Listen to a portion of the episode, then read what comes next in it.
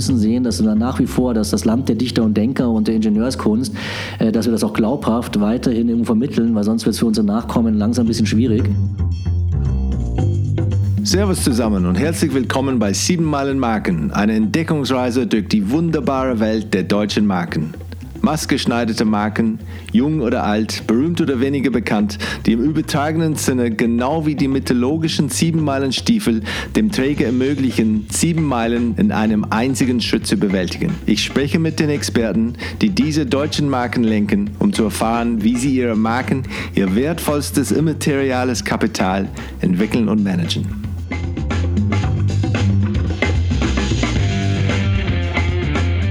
Mein heutiger Gast ist Geschäftsführer und Chief Marketing Officer von Hans im Glück, Deutschlands Gourmet-Burger Pionier. Obwohl erst 2010 gegründet, hat das System Gastronomie Unternehmen aus München heute schon einen Jahresumsatz von mehr als 120 Millionen Euro, über 3600 Mitarbeiter und 66 Restaurants in Deutschland, Österreich, der Schweiz und Singapur. Mein Gast hat seine Karriere als Party- und Eventveranstalter begonnen, bevor er als Copywriter, Konzepte und Creative Director arbeitete, die Agenturen One2Snap, Hire und WWG führte und im vergangenen Jahr mit seinem Wechsel zu Hans im Glück schließlich den Sprung auf die Kundenseite wagte. Er erklärt, warum das Thema Marke bei Hans im Glück das A und O ist, um zukunftsfähig zu sein, Birkenstämmer wichtige CI-Elemente sind und was es mit der möglicherweise teuersten Speisekarte der Franchise-Restaurant-Geschichte auf sich hat. Herzlich willkommen, Peter Prischlin. Ich freue mich hier zu sein bei Hans im Glück, äh, in eurem wunderschöne, schicke Bürogebäude hier in äh, ja, Downtown München. Äh, du kommst ursprünglich aus München, stimmt das? Ja. Ja, und Bin bist in München hier, geboren sogar, ja. Und bist hier dann aufgewachsen, da auf die Schule gegangen. Bist du waschechte? Irgendwie muss man irgendwie zweite Generation ähm, geborene Münchner sein, sein, bevor man das sagen kann, dass man wirklich waschecht ist? Oder wie ist das? Ach, ich weiß gar nicht, ob es den waschechten Münchner noch gibt. Ähm, der waschechte Münchner ist pff, per Definition, wenn ich gebürtig bin, ich Münchner. Ähm, ich komme aber aus einer Familie, die Ursprünge in Kroatien und in Österreich hat. Also insofern glaube ich, Mensch ist Mensch und ähm, das waschecht, ja. Also ich kenne gar keine waschechten Münchner mehr, um ehrlich zu sein. Ja. Und ich habe gesehen, du bist hier, äh, du bist in die Schule gegangen und dann ging es äh, ins Radio, oder? Hast du da Karrierestart dann im, ähm, ja, auch am Mikrofon oder wo, wo warst du? Ja, ich habe es tatsächlich während der Schulzeit ähm, äh, schon begonnen, mir nebenbei ein bisschen Geld zu verdienen, indem ich Events veranstaltet hatte, äh, indem ich mir Lagerhallen gemietet habe und dort Partys veranstaltet habe. Ähm, bin über den Weg dann ähm, ins Münchner Nachtleben, in die Gastronomie gekommen, habe in diversen Münchner bekannten Diskotheken gearbeitet äh, und über den Weg dann zum Radio eigentlich. Ja. Ähm, ich habe also meine erste berufliche tagsüber stationäre Laufbahn war bei Radio Xanadu, ähm, inzwischen bekannt als Radio Energy. Und dort habe ich äh, meine, mein Praktikum gemacht und ähm, habe dann dort die Morgenshow auch begleitet, was tatsächlich von den Uhrzeiten sehr, sehr mühsam ist ähm, für jemanden, der aus dem Nachtleben kommt, dann auf einmal in den Morgenstunden arbeiten. Ähm, ja, und habe dann die Möglichkeit bekommen, bei einem Unternehmen der Bertelsmann Gruppe äh, mein Volontariat zu machen meine Ausbildung zum Nachrichtenredakteur und habe dann ein paar Jahre lang Star, Klatsch und Tratsch gemacht. Also alles, was man in den Gossip-Magazinen so gelesen hat, kam unter anderem auch von mir. Ja. Und das war so der Einstieg ins Berufsleben, war tatsächlich über den Journalismus. Ja. Und dann ähm, danach kam ähm, Copywriting, oder? Creative Direction, solche Sachen? Genau, das ging dann tatsächlich für meine Verhältnisse relativ schnell durch. Ich bin dann über lustige Umwege zu einer Werbeagentur gekommen. Das ist ja der Weg, der andersrum ist. Normalerweise gehen ja viele Journalisten äh, nicht in die Werbung, sondern andersrum. Aber bei mir war es tatsächlich so, ich äh, habe den Journalismus äh, geliebt. Ich fand das auch toll, habe immer gerne geschrieben und habe dann einfach äh, über Bekannte die Möglichkeit gehabt, gleich bei einer sehr namhaften Agentur in München als äh, Copywriter, als Texter anzufangen. Äh, das äh, habe ich dann in dieser Agentur zwei, drei Jahre gemacht und bin dann danach, ohne das jetzt zu äh, ausführlich zu machen, diverse Agenturen durchlaufen. bin dann mit 28 Jahren Kreativdirektor geworden, ähm, habe dann dort auch Filmerfahrung viel sammeln dürfen in diesem Unternehmen und bin dann kurzzeitig auf Unternehmensseite gewechselt zu Designhotels und habe dort dann letztendlich äh, fast das Gleiche gemacht, nur eben auf Unternehmensseite, habe Konzepte entwickelt für äh, einen weltweiten Hotelverbund ähm, und bin dann aber wieder der Ruf nach München, kam dann wieder und bin dann zurück nach München und ähm, habe dann hier privat auch mein Glück gefunden und bin dann in eine Digitalagentur gegangen und habe dort sehr, sehr namhafte Blue-Chip-Kunden dann betreuen dürfen im Mobile-Marketing, was damals noch sehr früh war. 2004 war das ja. Das war dann ähm, der Einstieg für mich ins digitale Marketing und habe dann dort unter anderem eben auch McDonalds betreut. Adidas, Vodafone, Nokia, aber schwerpunktmäßig McDonalds. Das war One-to-Snap, oder? Richtig, ja. Äh, One-to-Snap oder 1-2-Snap? Das ist tatsächlich One-to-Snap. Ja. Ähm, das ist, äh, der, der Name hat seinen Ursprung darin, dass die Geschäftsidee ursprünglich war, dass man Ebay aus Mobiltelefon bringen wollte. Heutzutage natürlich äh, völlig normal. Man darf nicht vergessen, 2004, eine Zeit, in der monophone Klingeltöne, Schwarz-Weiß-Displays, Nokia war der große Mobiltelefonhersteller. Ähm, und man hatte sich damals eben gesagt, wir wollen ähm, Ebay aufs Telefon bringen und dann eben dieses 1-2 Zuschlag erhalten, One-to Snap.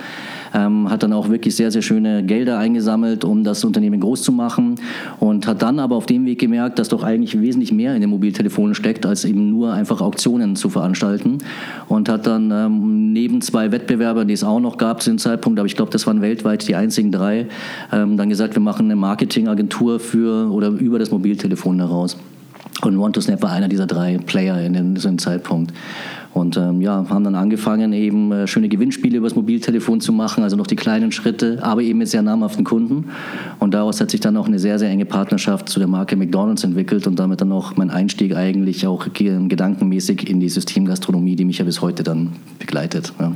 Und du bist nach One to Snap dann zu, zu Hey gegangen und, ähm, und da war auch dann McDonalds dann, was ist dann als Kunde oder? Genau, also Hey war letztendlich die äh, Lead-Agentur für den deutschsprachigen Raum für McDonalds, also vom Strohhalm bis zu meinem Burger, alle, die gesamte Verantwortung lag bei Haie und ich habe eben zuvor den Digitalbereich verantwortet für die Marke McDonalds und ähm, wurde dann letztendlich, wenn man so mag, abgeworben zu Haie, um dort eben dann auch in der Geschäftsführung, Kreation ähm, letztendlich dann alles auch übers Digitale hinaus mit zu verantworten auf der Marke McDonald's.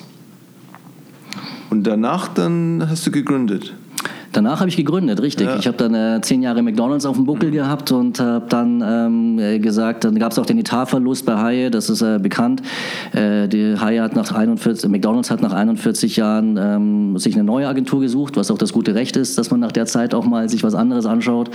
Ähm, das war aber gar nicht der Grund, warum ich dann Haie verlassen habe. Ähm, der Entschluss stand schon ein Stück weit vorher fest und ähm, habe dann eigentlich gesagt, äh, entweder ich werde Franchise-Partner tatsächlich auch, weil mich die Systemgastronomie äh, wirklich wahnsinnig reizt. Ähm, und jetzt nicht nur, dass ich Burger verkaufe, sondern diese ganzen Operations dahinter, die ganzen Prozesse dahinter, äh, finde ich eben super faszinierend.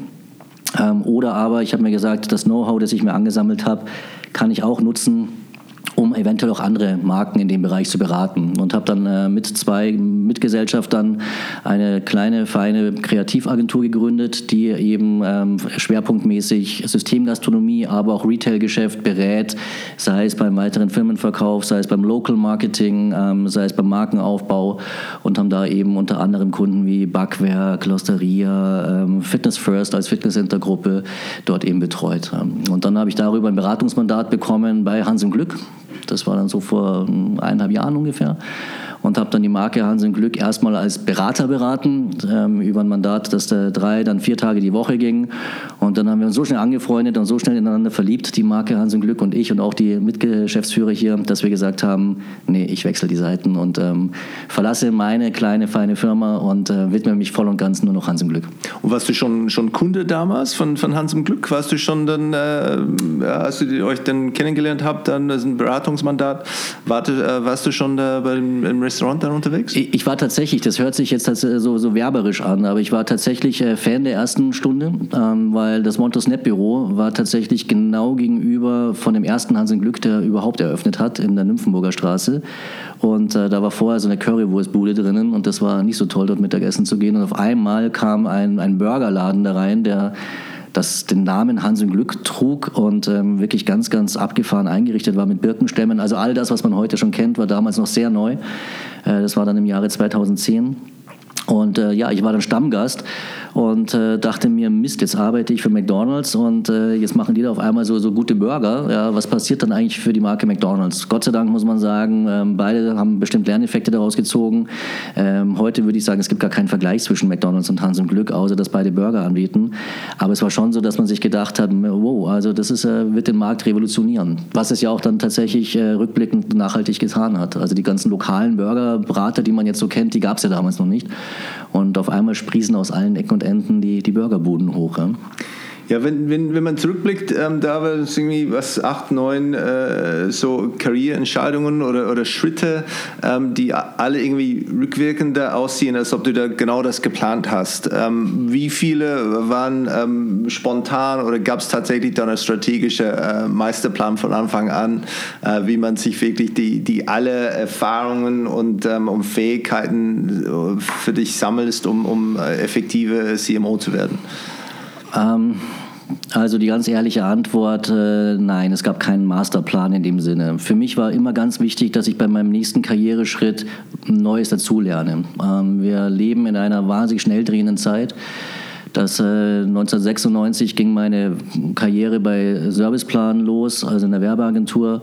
Wenn ich mir überlege, was ich bis dahin getan hat in diesen 20 Jahren oder gut 20 Jahren, ähm, es gab noch nicht wirklich das Internet. Also wir hatten einen, einen Computer, bei dem ich mal googeln konnte, aber auch das hat so lange gedauert, dass es meistens schneller war. Man hat sich irgendwie über ein Buch äh, seine Informationen geholt. Ähm, und wenn ich sehe, wie heute eben auch Marketingentscheidungen gefällt werden müssen, in welcher Geschwindigkeit, welche Tools wir nutzen können, wie wir messbar geworden sind. Ähm, das sind alles ganz, ganz äh, viele Einflüsse, die dort kommen. Und wenn ich mir da rückblickend überlege, für mich war es irgendwann sehr wichtig, dass ich mehr Filmerfahrung sammle und bin dann eben zu einer Agentur gegangen, die sehr, sehr viel Filmproduktionen gemacht hat. Ich ähm, wollte dann äh, auch die Kundenperspektive mal kennenlernen und bin dann zu Designhotels gewechselt. Äh, inhaltlich muss es natürlich so sein, dass ich da auch äh, meinen Beitrag leisten konnte. Alles andere wäre natürlich jetzt äh, ein wenig sehr viel Trial and Error gewesen. Aber der Masterplan war für mich eigentlich immer, ich muss das Gefühl haben, mich weiterzuentwickeln entwickeln. Und, ähm, aber jetzt, äh, dass ich richtig Karriere geplant habe, in dem Sinne sage ich ganz offen und ehrlich nein. Ähm, weil am Ende zählt der Spaßfaktor und der Lernfaktor. Und das, äh, wenn das nicht gegeben war, dann habe ich auch recht schnell das Unternehmen verlassen. Und du hast dann äh, dich mit dem Thema Marke für, für mehr als 20 Jahre damit beschäftigt. Hast du dann eine erste Erinnerung, wo man sagt, okay, da habe ich wirklich, da war mir bekannt, vielleicht als Kind oder irgendeine eine Lieblingsmarke, die du damals hattest? Äh, absolut. Also ich bin Kind der 80er Jahre und da waren Marken nochmal, haben ganz anderen Stellenwert gehabt, finde ich, wie heute. Also sie sind ähm, von der Haltbarkeit her viel länger, die Loyalität Marken gegenüber war auch viel größer. Ähm, und ich kann mich noch gut erinnern, dass ich äh, zum ersten Mal so mit, glaube ich, elf, zwölf Jahren bewusst an die Marke Benetton zum Beispiel rangeführt wurde im Bekleidungsbereich. Äh, Automobil weniger, weil ich aus einem Haushalt stamme, wo ähm, Automobilmarken nicht besonders großen Stellenwert hatten. Also wir haben eigentlich immer irgendwie französische Autos gefahren. Und äh, die auch waren, ein Statement. Äh, auch ein Statement, absolut. Die waren vor allem technologisch waren die immer sehr, sehr gut. Hat zwar nie funktioniert, aber es waren die ersten, die eine Infrarotfernbedienung hatten, aber ja. bei gefrorenen Scheiben haben die nicht funktioniert. Ähm, dementsprechend, also äh, ja, Bekleidung war es äh, Benetton ganz groß, im Sportbereich Adidas ist ganz groß geworden. Äh, das war, aber das, war, das Lustige war ja eigentlich in den 80er Jahren, dass es ganz verschiedene Gruppierungen an Menschen gab, also viel mehr als heute. Man hat die, die, die Popper gehabt, die Punker, die Waves, die Rocker äh, und, und jeder hat so seinen eigenen Markenstil geprägt. Converse wurde dann groß auch.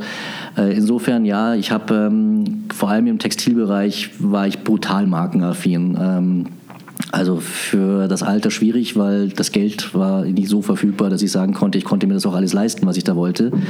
Äh, aber wenn ich jetzt eine Marke nennen sollte, die mich nachhaltig äh, erinnert an diese Zeit, dann war es eben Benetton oder Langnese, die dann auch durch die Werbung sehr schnell kamen mit Like Ice in the Sunshine. Das war etwas, was mich schon dann im Kino vor allem auch immer wieder fasziniert hat, wenn ich das gesehen habe. Gefolgt später von Coca-Cola. Wie, wie ist deine Treue dann, deine Loyalität? Bist du noch denn diese, diese Marken noch, äh, noch treu oder hat dein eigener Geschmack äh, auch sich ein bisschen weiterentwickelt oder bist du jetzt irgendwie äh, No Name äh, unterwegs? Also Gott sei Dank hat er sich optisch weiterentwickelt, weil sonst würde ich inzwischen in meinem Alter ein bisschen wie ein Clown herkommen. Aber ähm, ich, ich finde Benetton ist ganz schön, dass die wieder, wieder ein bisschen mehr einen Aufschwung bekommen haben. Ähm, die, ich trage jetzt keinen Benetton mehr, aber ich finde es immer toll zu beobachten, dass doch auch Marken aus der Zeit entweder noch überleben oder wieder zum Leben erweckt werden.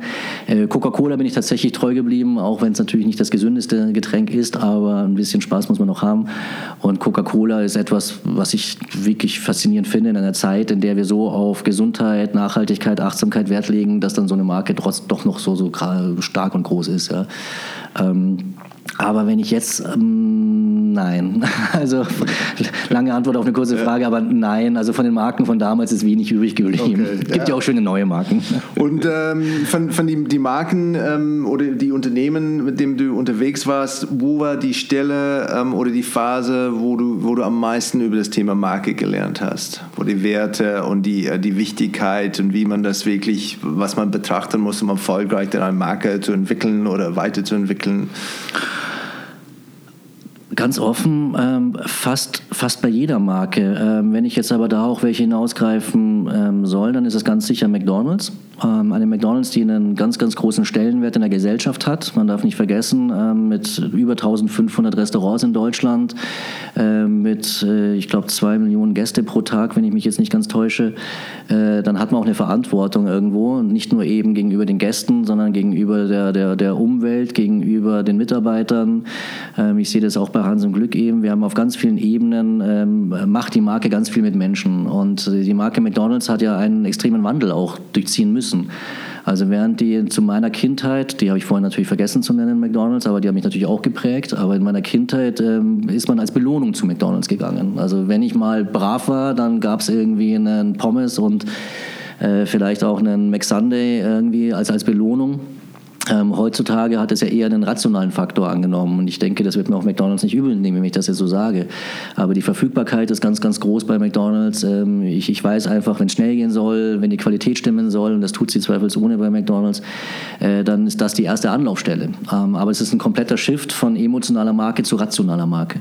Und ich denke, dass das, das war für mich auch ein großer Lerneffekt, weil ich genau in einer Phase für McDonald's tätig war, in der dieser Umschwung stattgefunden hat. Das war zum Beispiel Fukushima kam in diese Zeit rein wo man in Deutschland beschlossen hat, Atomkraftwerke über Nacht abzuschalten. Und dann muss man schon die Frage sich stellen, was bedeutet das für so eine Marke wie McDonald's, äh, wenn die Menschen ganz viel Wert darauf legen, wie man eben äh, mit der Umwelt umgeht, ähm, wo ist die Nachhaltigkeit, wie fair geht man mit Mitarbeitern um. Und das hat dann für so eine Riesenmarke natürlich einen Impact. Ich fand auch der Designhotels ganz interessant, äh, dass man ganz viel Wert darauf gelegt hat und insofern ist der Name ein bisschen irreführend. Es geht nicht darum, dass man Barcelona-Chairs oder Eames-Chairs überall rumstehen hat, sondern bei Designhotels ging es darum, dass man, oder geht es bis heute darum, dass die Hotels, die dort angeschlossen sind, ihren Mehrwert in dieser Umgebung, in der das Hotel ist, leisten. Dieser Claim Local Upon Arrival, der ist schon sehr, sehr ernst gemeint. Und äh, auch da, wie geht man eben mit den, mit den Nachbarn um? Wie geht man mit den Ressourcen vor Ort um? Wie baut man? Ähm, das ist etwas, was dann zwar nicht sichtbar ist in der Werbung, in der klassischen, die man so ähm, sieht dann da draußen, aber die natürlich in die, in die Gedanken mit einfließen, wie strahlt so eine Marke nach außen ab. Wenn wir sehen, wie sich in den letzten Jahren die deutsche Automobilindustrie verändern muss und auch zum Teil tut, jetzt mal unabhängig davon von den aktuellen Begebenheiten mit Abgas und, und ähm, Diesel und was, whatever. Aber ganze Thema Mobilität, wie, wie verändert sich das? Ähm, und wie man auf einmal sieht, dass Marken wie Mercedes, BMW, eigentlich fast alle, aber auf, auf Carsharing-Modelle umsteigen, auf Elektromobilität umsteigen, autonomes Fahren, das ist für die eine riesen Herausforderung. Und wie kann eine Marke, die bis vor wenigen Jahren oder eigentlich auch bis vor ein, zwei Jahren äh, davon gelebt hat, möglichst PS-starke Flottenautos zu bauen, ähm, jetzt auf einmal mit dem Gedankenshift auch markentechnisch umgehen, dass die neue Generation sagt, wenn ich mich für so eine Marke entscheide, dann eben nicht mehr wegen dem, was eigentlich ingenieurstechnisch im Ursprung in der Marke steckt. Und das ist eine, eine riesen Herausforderung. Und da habe ich zum Beispiel auch bei BMW viel drauf lernen dürfen ähm, in, der, in, der, Zusammenarbeit. Ähm, insofern ist das äh, ganz, ganz vielschichtig. Ich finde, auf jeder Marke kann man, kann man das Gute und das Herausfordernde rausziehen. Ähm, aber ich, ich denke mal, der größte Lerneffekt bei mir war McDonalds. Okay. Ja, das, äh, vom, vom, vom, lass uns dann vielleicht von, von Hans im Glück reden. Ähm, seit 2010, glaube ich, dann 2010 gegründet mit dem ersten ja. Restaurant da in Nymphenburger Straße. Inzwischen über 60 Filialen, äh, Filial, Filialien, Filialen. Ähm, auch im Ausland, jetzt die Schweiz und Singapur. Und Österreich, ja. Und Österreich. Ähm, war es von Anfang an so geplant, als, als wirklich, ja, das ist, das eine Marke zu entwickeln und das wirklich das international groß zu ziehen oder, oder nur in Deutschland oder, oder was war ursprünglich der, der, der Konzept dahinter? Ähm, ich kann es ja nur wiedergeben, was ich von den Gründern weiß, denn ich war bei Gründung leider nicht dabei. Aber ja, es war von Anfang so geplant. Die Historie der Gründer liegt ja auch schon vor Hansen Glück. Man hat mit Sausalitos ja auch schon eine sehr erfolgreiche Barkette ähm, installiert. Und äh, man hat schon gesagt, man möchte den Burger auf eine höhere Ebene heben. Man möchte das Better Burger Konzept entwickeln und ähm, hat dann schon ähm, aber erstmal ein, zwei Jahre das Ganze zur Serienreife entwickelt. Das war eben dieser erste Burger Grill in der Nymphenburger Straße und hat dann relativ schnell begonnen, im Jahre 2012, 2013 das auszurollen. Und ähm, die Internationalisierung ist natürlich immer spannend, aber im Vergleich zu manchen Wettbewerbern in unserem Segment ähm, expandieren wir tatsächlich nur, wenn es für uns sinnvoll erachtet, wenn wir ähm, auch 100% sicher sind, dass das für uns alle, also sprich auch für die Franchise-Partner funktioniert. Ähm, dementsprechend ist unser Internationalisierungswachstum langsamer als bei manch anderen, aber dafür haben wir bis dato auch noch keine einzige Filiale geschlossen oder wir sagen Burger Grill geschlossen, äh, die wir im Ausland haben, auch nicht in Deutschland. Also Stand heute haben wir noch keinen Burger Grill geschlossen. Und, und gab es dann ein, ein, ein Vorbild, äh, wo man sagt, als Land, wo man sieht, okay, diese Gourmet, weil ich komme ursprünglich aus Neuseeland, da war schon in den 90er Jahren waren schon Gourmet-Burgers überall. Als ich hier nach München gekommen bin, 2002, ich habe meine Frau gefragt, wo sind Sie? Und meine Frau hat gesagt, na, essen die Leute alle nur bei McDonalds. Ähm, verfehlte äh, Geschäftsopportunity, äh, definitiv, ähm, äh, wenn man sieht, da, wie, wie gut das inzwischen läuft. Ähm, aber gab es tatsächlich dann ein Land oder ein Konzept, wo man sagt, schau mal, in diesem Land funktioniert es, warum denn nicht, äh, nicht in Deutschland?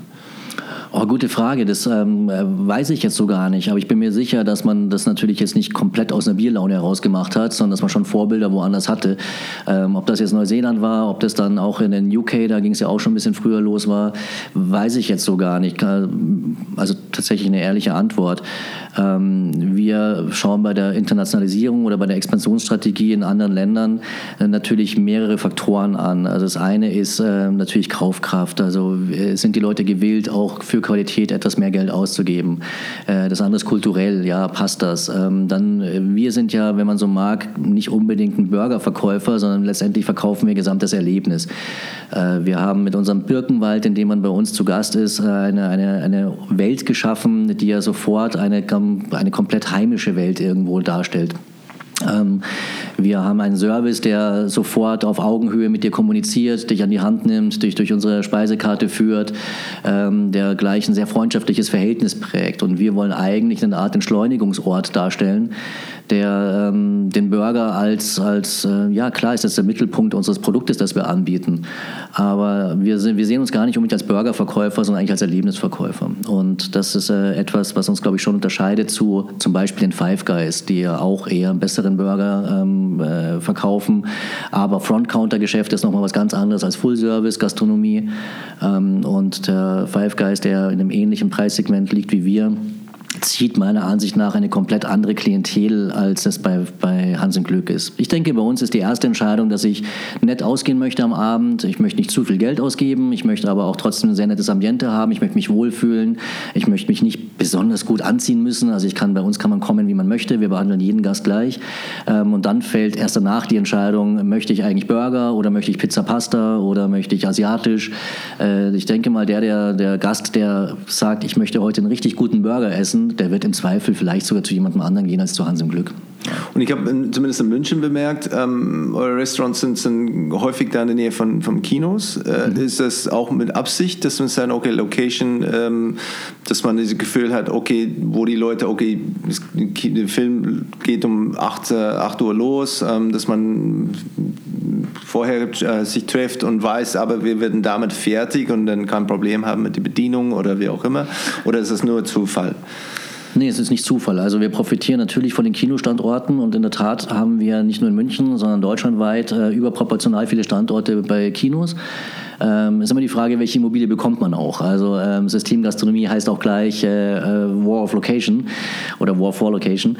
Ähm, und natürlich freuen wir uns, wenn wir eine gute Location an einem Kinostandort bekommen, weil genau wie du sagst, äh, wir profitieren natürlich davon, wenn Blockbuster laufen, ähm, und zwar sowohl vor dem Film als auch nach dem Film. Äh, wir sind auch gerade dabei, äh, über Kooperationen zu sprechen mit den großen Kinoketten, äh, dass wir eventuell über gemeinsame Booking Engines sprechen, dass wir einfach da Synergien schaffen schaffen, die für den Gast oder für den Kinobesucher dann mit einer One-Click-Mechanik ähm, sofort den Kinobesuch mit einem Restaurantbesuch oder auch andersrum ermöglichen. Also das ist so etwas, äh, was, äh, was wir gerade verschärft angehen. Ähm, aber wir spüren natürlich auch, das ist dann wieder der Nachteil, wenn man ein schwaches Kinojahr hat, in dem äh, vielleicht jetzt einfach mal nicht wirklich so Blockbuster-Filme laufen, dann merken wir das natürlich auch sehr schnell in Gästezahlen. Also es ist nicht so, dass wir, äh, dass der Kinostandort nur Vorteile birgt, aber Gott sei Dank bis dato haben wir überproportional viel offensichtlich gute Filme gehabt. Ja. Und was ist der, was ist der, der, der wie sagt man, der, der, die Reihe, wenn man sagt, okay, ähm, ich würde gerne einen, einen Hans im Glück Franchise äh, nehmen ja, oder, oder operieren. Muss ich zuerst zuerst, kümmere ich, kümmere ich mich denn um den Location oder macht ihr das oder wie funktioniert das? Ja, es gehen beide Wege. Normalerweise ist es schon so, dass Franchise-Partner auf uns zukommen und sagen, sie hätten eine Location im Auge. Dann prüfen wir die natürlich, weil nur wir können erfolgreich sein, wenn die Franchise-Partner erfolgreich sind. Also es bringt jetzt gar nichts, irgendwie alles anzunehmen. Ähm, oft sind es ja Franchise-Partner, die man schon kennt. Ähm, wir haben sehr, sehr viele, Gott sei Dank, Multi-Owner, das heißt also, die mehrere Burger-Grills haben. Äh, wir haben aber auch jetzt gerade im Jahre 2018 neue Franchise-Partner auch ins System bekommen, die jetzt Anfang 2019 ihre ersten Burger-Grills eröffnen oder ihren ersten Burger-Grill eröffnen. Und es ist ganz unterschiedlich. Manchmal kommen die eben mit einer Location auf uns zu. Ähm, das ist das Klingeln, wenn man das so hört, das ist unser Brotzeitmann. Also bei Hans im Glück soll man auch nicht verhungern während der Arbeit. Ähm, das ist nicht der Weihnachtsmann, sondern das ist der Brotzeitmann. Ne? Und manchmal ist es aber auch so, dass wir eben, wir haben eine Expansionsabteilung, die sehr, sehr umtriebig ist und eben auch versucht, sowohl im Inland als auch im Ausland gute Locations ausfindig zu machen. Und dann ist es auch regional bedingt. Also wenn wir jetzt in Nordrhein-Westfalen eine gute Location finden, äh, dann sprechen wir natürlich mit den Franchise-Partnern vor Ort und fragen, ob sie Interesse haben, einen weiteren Burger Grill aufzumachen. Ähm, was natürlich aber klar auch immer mit Kosten verbunden ist, das muss eben, muss eben passen, ähm, die ganze Eröffnung. Und, aber der erste Schritt ist klar die Location. Ja. Du hast auch die, die Birkenstämmen da erwähnt, ähm, finde ich eine sehr, sehr ähm, einmalige und, und, und wichtige ähm, äh, ja, ähm, Property oder von, von, von eurer Marke. Ähm, was habt ihr sonst für, für, sagen wir uns, okay, das ist uns wirklich sehr, sehr wichtig. Die Name Offen City, auch diese, diese Art, diese, ähm, wie sagen, diese Fairy Tale-artig, mhm. wie die Leute da sich äh, oder sich mit den mit die Gäste da interagieren. Ähm, was habt ihr sonst, wo ihr sagt, okay, das ist uns sehr, sehr wichtig, das, äh, das zu vermitteln? Es ist tatsächlich das Gesamtbild. Ähm, wenn man sich überlegt, man, die Marke wurde kreiert von Gastronomen, vielleicht sogar ganz gut ohne Marketingkenntnisse. Also natürlich Marketingkenntnisse, aber nicht in dem Bereich, dass man sich Marketinghilfe geholt hat. Und hat ein ganz, ganz tolles Zusammenspiel entwickelt. Man hat äh, ein Märchen der Gebrüder Grimm, übrigens das einzige nicht brutale Märchen der Gebrüder Grimm, deswegen heißt auch Hans im Glück, Hans im Glück, ähm, verbunden mit einem Produkt namens Burger, was schon mal sehr, sehr skurril ist und hat das Ganze dann eingebettet in eine tatsächlich tolle Märchenumgebung, die sehr funktional ist, ähm, was der Gast aber so gar nicht spürt, ähm, die trotzdem gemütlich ist, obwohl wir zum Beispiel keine Rückenlehnen haben bei unseren Tischen. Ähm, es gibt das Gerücht, dass wir das machen, damit die Gäste früher gehen. Das ist Quatsch. Also wir freuen uns über jeden Gast, wenn er da ist. Ähm, aber das ist einfach platzoptimiert so dass wir eben auch eine gemütliche Atmosphäre ohne Rückenlehnen schaffen. Haben wir die Birken, die wir als Schutzpatronen um unsere, unsere Gäste stehen. Ähm, aber das Zusammenspiel von eben Location, Produkt und unserem Service, das ist, glaube ich, das und natürlich der guten Küche. Das ist das, was das Gesamterfolgsrezept der Marke ausmacht. Wenn man mal so mag, und man sieht ja recht wenig von uns in der Markenkommunikation nach außen, in klassischer Werbung, dann ist, äh, ich glaube, unsere Speisekarte, das ist eines der wesentlichsten äh, Marketing-Tools, das wir auf der Fläche haben, das ein Märchenbuch ist, das äh, ein Format eben hat wie ein, ein, ein Lesebuch, wie ein, ein, ja, ein, ein Märchenbuch mit vielen Illustrationen angereichert, ähm, das eben nicht nur einfach wie eine zweiseitige Speisekarte auf dem Tisch liegt, sondern steht auf dem Tisch äh, und wird eben dann sofort auch von den Gästen genommen, wird durchgeblättert und trotzdem äh, der Service kommt und mich durch die Speisekarte leitet, beschäftigen sich die Gäste überproportional viel von der Zeit. Entschuldigung mit der Karte, ja. Und das ist ja für uns ein ganz, ganz äh, elementares Tool. Auch vom Farbeffekt, die ist grün, wie unser Haus grün ist. Man kommt in den Burgergrill rein und sieht erstmal überall auf den Tischen diese grünen Karten stehen, was auch eher ungewöhnlich ist für ein Restaurant. Äh, das ist etwas, was ähm, markenseitig ähm, mit Sicherheit ein, ein ganz wesentlicher Faktor ist. Ansonsten haben wir, denke ich, ein sehr, sehr einprägsames Logo. Das ist schon ziemlich bekannt. Ähm, wir haben bis dato relativ wenig an Mediaspendings äh, den, den Mediaagenturen oder den Vermarktern gegönnt.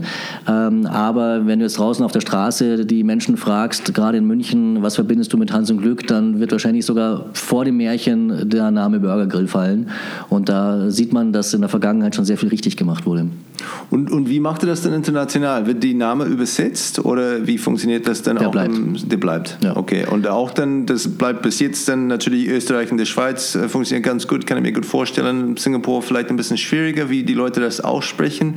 Macht man das auch so wie, wie Adidas, dass man sagt, okay, Adidas geht auch, geht auch Hans Eim Glack. Ähm, wie, wie macht man das denn? Okay, also äh, Österreich ist tatsächlich gespiegelt zu Deutschland, da haben wir nicht so die großen Themen. Die Schweizer haben ihre Karte in Schweizerdeutsch übersetzt. Das ist für mich dann vom Lektorat immer so ein bisschen schwierig, weil das ist, äh, ja, ich verstehe das nicht alles, aber ich vertraue mal den Kollegen, dass das äh, genauso schön formuliert ist, wie wir es hier in Deutschland haben.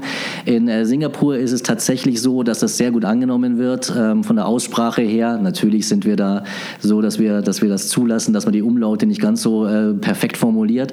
Aber selbst unsere Produktnamen, die ja zumeist altdeutsche Namen in sich tragen, wie Alstan, Geleit, Wolperdinger, selbst die sind geblieben. Die Beschreibung der Produkte sind auf Englisch ja. und wir heißen auch nicht dort Hansen Glück Burger Grill und Bar, sondern Hansen Glück German Burger Grill. Also wir machen da schon unsere Tugend, unsere, unsere Stärke, ähm, dass wir eben aus Deutschland kommen. Da muss man sich nicht davor verstecken, man muss nur tatsächlich selbstbewusst, aber trotzdem auch verantwortungsvoll damit umgehen. Ähm, das spielen wir in Singapur. Und das kommt extrem gut an. Ähm, und wenn wir jetzt über andere Länder nachdenken, dann gehen wir trotzdem sensibel damit um und sehen eben auch genau, wie weit können wir das Ganze treiben, wie weit können wir das Ganze spielen. Wie ich vorhin schon sagte, wir sind uns unserer Verantwortung bewusst, aber können, glaube ich, auch selbstbewusst damit umgehen, dass es eine ganz tolle Marke ist, die in Deutschland geboren wurde. Ja. Und diese, so diese Made in Germany-Karte, das spielt ihr dann schon, ja. wenn ihr im Ausland unterwegs seid. Ja. Und was, was gefällt dir an, an deiner jetzigen Rolle? Was, was gefällt dir am meisten? Welcher welche Teil von, von deiner Verantwortung, dann freust du dich am meisten, wenn du am Sonntag nach, da, Nachmittag da feststellst, uh, morgen habe ich das vor, außer natürlich dann Podcast-Interviews zu machen. Ähm, aber welche, welche andere Verantwortung hast du, wo du sagst, okay, super, das, äh, das macht mir wirklich Spaß? Es macht mir tatsächlich äh, alles Spaß, ähm, äh, weil es auch anders ist. Also was man, äh, der große Unterschied zum Beispiel zu McDonald's ist eben einfach, dass wir überschaubare finanzielle Mittel haben, mit denen ich arbeiten muss. Es ist sehr, sehr ungewöhnlich für mich, der vorher eben auch auf großen Blue-Chip-Marken gearbeitet hat, dass man zum Beispiel sehr wohl überlegt, welchen Media-Euro, wenn überhaupt, stecke ich wo rein. Das nächste ist, die Marke hat eine wahnsinnige Strahlkraft ähm, und äh, da tritt man ein Erbe an, da muss man schon sehr, sehr Obacht geben und sehr, sehr aufpassen, äh, dass man da auch nichts kaputt macht an der Marke. Äh, man muss dann sensibel damit umgehen. Aber, und jetzt kommt das große Aber, und deswegen hat man mich ja auch verpflichtet, die Marke wird erwachsen, die Marke ähm, wächst sehr schnell. Ähm, die Marke verändert sich. Wir haben ähm, mit ein neues Architekturbüro, das ein komplett neues Interior Design entwickelt hat. Äh, sukzessive bauen wir jetzt schon seit einem Jahr jeden neuen Burgergrill in dem neuen Design, das sehr, sehr äh, weniger bunt ist, das ähm, erwachsener eben wirkt, das äh, industrieller wirkt trotzdem sehr gemütlich, aber wir haben ganz wesentliche Merkmale vom alten Ladendesign ähm, nicht mehr. Die Tapeten, die du jetzt hier, der Zuhörer leider nicht, aber die Tapeten, die du hier siehst, äh, werden so nicht mehr verbaut. Ähm, Schade, finde ich ganz nett hier. Das ja, wir haben neue Tapeten, die kann ich dir nachher nochmal zeigen. Die okay. sind auch sehr, sehr cool, also auch mit Goldelementen, ähm, aber jetzt nicht Gold im Sinne von russisch Gold, sondern äh, wirklich ganz, ganz toll eingesetzt. Wir haben die äh, Hauptprotagonisten des Märchens Hans im Glück, nämlich die Tiere, die haben in Lebensgröße als schwarze Statuen in unseren Burgergrills stehen. Äh, in München sieht man es noch nicht, weil der Umbau einfach wahnsinnig viel kostet und das machen wir sukzessive erst, wenn es wirklich nötig ist. Also wir machen jetzt nicht diesen brutalen Bruch, dass jetzt auf einmal alles neu ist, aber das ist eben ein, ein Prozess, den wir vollziehen, dass die Marke eben aus den Kinderschuhen, aus den Märchenkinderschuhen so langsam rausgeht. Das Märchen bleibt erhalten natürlich, aber wir werden erwachsen. Und das begleite ich jetzt eben diesen Prozess seit einem Jahr. Und ähm, das machen wir eben behutsam, weil wir wissen, dass wir da auch wirklich nicht viel kaputt machen dürfen oder sollten oder gar nichts kaputt machen sollten. Aber wir müssen eben schauen, dass die Marke weiterhin relevant bleibt. Die Themen, die ich vorhin schon angesprochen hatte, Achtsamkeit, trotzdem eine Leichtigkeit dabei. Äh, wie gehen wir mit Rohstoffen um? Äh, die ganze Diskussion jetzt um Plastik, äh, die ganzen ähm, äh, Themen Naturverbundenheit, ähm, die ganzen Themen wie Tierschutz, das ist uns alles sehr, sehr wichtig.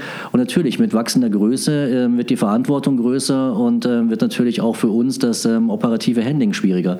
Und ähm, das ist das, was mir auch eben sehr viel Spaß macht, dass ich hier für den Bereich Marketing, Kommunikation verantwortlich bin, aber auch voll integriert bin in die Produktentwicklung, in den Ladenbau, dass eben auch die äh, Mitgeschäftsführer das als holistisches System sehen und sagen, nicht jeder hat sein Silo, sondern hier wird wirklich komplett übergreifend gearbeitet. Und das habe ich bei anderen Marken schon oft gehört, aber im Alltag nicht so erlebt.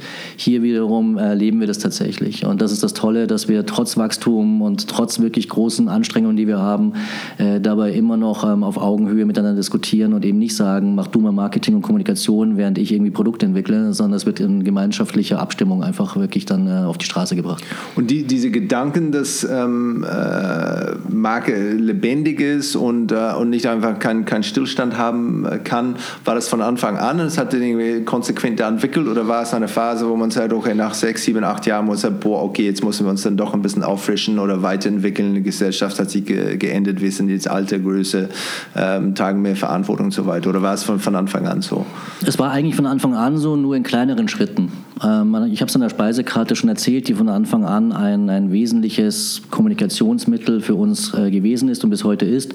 Die erste Karte, das weiß kaum jemand mehr, war zum Beispiel rot. Man kennt also, die, ich glaube, die meisten Gäste kennen nur noch die grüne Karte, aber die war am Anfang rot. Ähm, man hat auch im ähm, Ladenbau schon immer wieder Kleinigkeiten verändert. Am Anfang gab es so Wall-Tattoos, äh, die zu der Zeit einfach auch schick waren. Die hat man dann ausgetauscht gegen die Tapeten.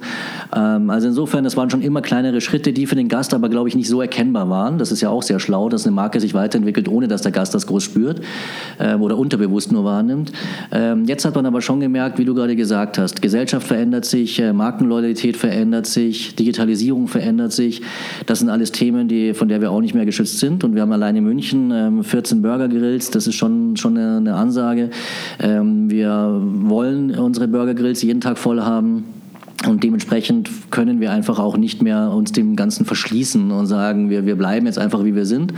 Ähm, sondern das wollen wir auch gar nicht, sondern wir wollen mit der Marke mitwachsen. Und so wie sich eben auch unser, unser Umfeld verändert, so wollen wir das auch. Und ich finde es immer ähm, ganz, ganz traurig, wenn Marken, die eine sehr große Strahlkraft haben, einfach übersehen, was um sie herum passiert. Wenn man zu sehr in seinem eigenen intrinsischer Sicht ist und ähm, gar nicht mehr so wahrnimmt, was eigentlich äh, sich gerade verändert. Und ich bleibe stur bei dem, was ich bin. Und das sind meistens die Marken, Marken, die dann eine sehr, sehr kurze Lebenszeit haben. Und letztendlich sind wir nach McDonald's und Burger King die drittgrößte Burgermarke Deutschlands äh, und äh, dem können wir uns nicht verschließen und wollen wir auch nicht. Und dementsprechend äh, wollen wir uns dem Zeitgeist da auch ein bisschen anpassen. Ne? Und äh, ganz kurz noch, also Hans im Glück hat schon immer Trends gesetzt und ich glaube, es ist auch ganz wichtig, dass man es weiter tut. Weil unsere Gäste oder auch nicht nur unsere Gäste, auch die Leute, die die Marke kennen und vielleicht noch gar nicht bei uns zu Gast waren, würden wahrscheinlich schon sagen, dass wir immer schon sehr innovativ waren. Und da ist natürlich Stillstand ganz schwierig. Aber es darf auch nicht nur ein schnelllebiger Trend sein. Also das auf keinen Fall. Ähm, und das ist wirklich eine, eine riesen Herausforderung, die auch Spaß macht.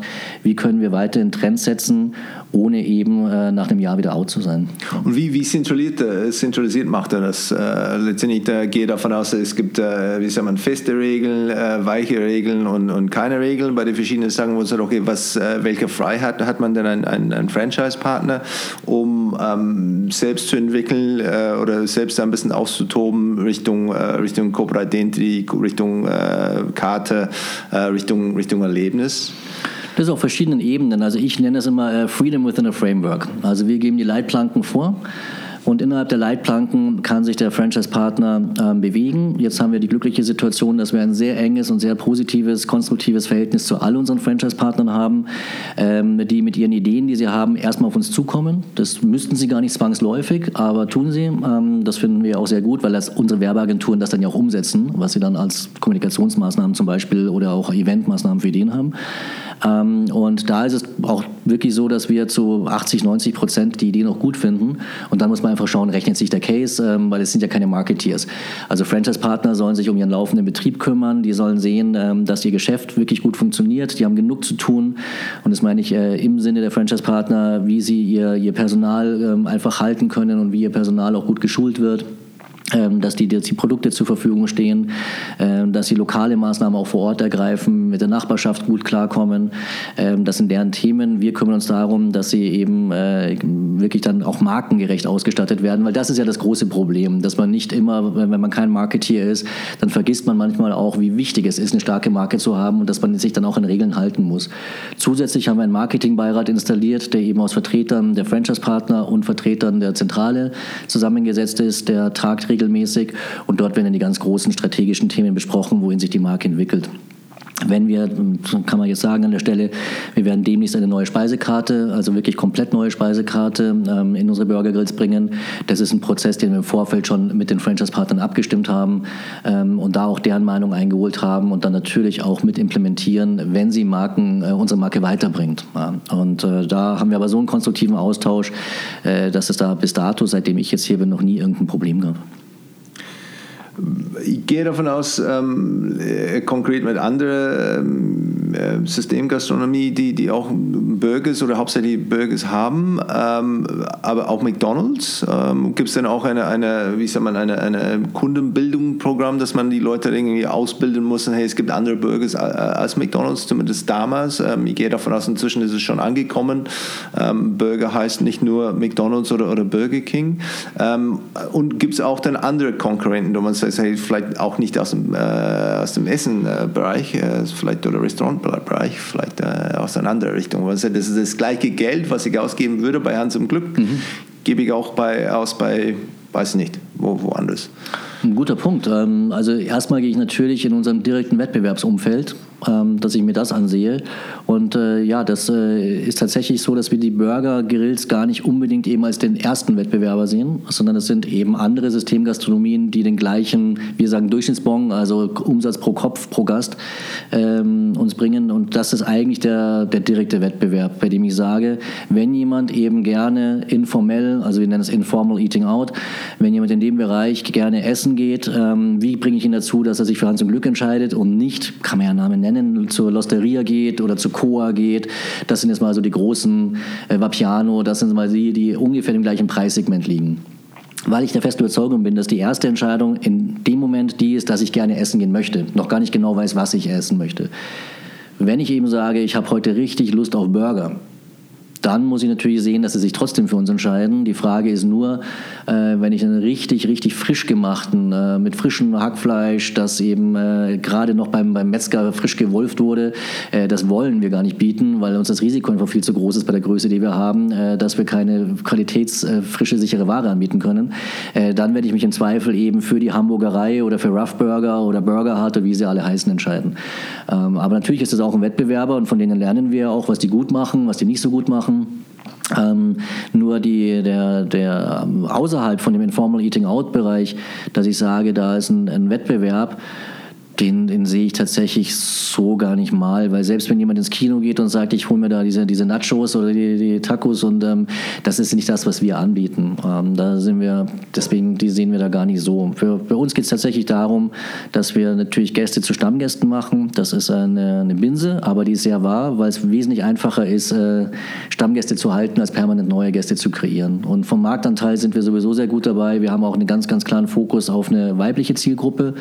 Äh, das zeigt sich auch durch unser Produktportfolio mit vegetarischen und veganen ähm, Gerichten im wirklich äh, überproportional vertreten sind. Und da äh, machen wir weiterhin unsere Punkte, die wir glaubwürdig spielen. Äh, da werden wir jetzt auch in diesem Jahr sehr, sehr viele Überraschungen bereit haben, über die wir auch schon sprechen können, wenn wir wollen. Aber wir sprechen dann in dem Fall über, über Insektenburger, wir sprechen über ähm, pflanzenbasierte Burger, ähm, die gerade in UK und den USA ganz, ganz groß kommen. Äh, die werden wir mit Sicherheit als erstes einführen vor allen anderen. Und äh, das sind die Punkte, die wir machen, um eigentlich sämtlichen anderen Wettbewerb äh, ein bisschen voraus zu sein. Ähm, und da, weil wir die Themen aber auch ernst nehmen. Also es ist kein Feigenblatt, dass wir sagen, wir sind achtsam, sondern es ist wirklich etwas, was wir sehr, sehr, sehr ernst nehmen. Habt ihr das denn, ähm, wie sagt man, ähm formalisiert, ähm, diese, diese, diese Verantwortung, diese, diese Purpose, was ihr habt? Also ist es denn irgendwo auf den Wand groß geschrieben oder ist es momentan immer noch ein bisschen ein, ein Spirit oder ein, ein Hintergedanken, den man äh, wirklich mit sich äh, nimmt? Äh, nee, ist ganz fest im Markenkern verankert. Ja. also auch schriftlich fixiert und das ist etwas, ähm, gerade das Thema Achtsamkeit und Leichtigkeit, das sind die Punkte, die wir neben dem Thema Glück ganz, ganz groß in unserem Markenkern verankert haben und wo wir eigentlich auch versuchen, sämtliche Maßnahmen äh, darunter abzufragen. Klar, alles geht nicht immer. Ähm, äh, das äh, funktioniert einfach auch logistisch teilweise nicht. Und es ist auch so, dass unsere Gäste auch nicht immer gewillt sind, einen sehr, sehr hohen Preis dafür zu zahlen. Und mit Preis meine ich wirklich monetär. Also man muss immer schon auch sehen, äh, alle reden zwar über das Thema, ähm, wenn es aber dann darum geht, dann auf einmal doch tiefer in den Geldbeutel zu greifen, dann ähm, schaut man dann doch schnell weg. Ja, ja. Ökostrom oder so, sozusagen sind auch gute Beispiele ja. davon. und gibt es denn einen Benchmark, die, die ihr verwendet, wo ihr sagt, schau mal, vielleicht auch nicht da aus der, aus dem Gastrobereich, aber wenn man sagt, schau mal, finde es toll, wie sie das dann konsequent ihre Marke da weiterentwickeln, ähm, weil das finde ich schon beeindruckend, dass sie wirklich als, als so eine junge Marke, dass sie schon immer noch bei dieser Weiterentwicklung nicht bei manchen Unternehmen, wo sie sagen, oh, jetzt haben wir das, äh, Marke ist schon, schon äh, alles festgelegt und dann fokussieren wir uns auf äh, Expansion und äh, Gewinnmaximierung. Ähm, wo, wo schaut ihr dann, äh, wo uns sagt, okay, letztendlich, was, äh, was sie da wahnsinnig gut machen? Das kann ich jetzt erstmal, erstmal nur von mir sagen, wobei ich natürlich damit mich auch austausche, nicht nur mit meinem Team, sondern auch mit den Kollegen, Kolleginnen.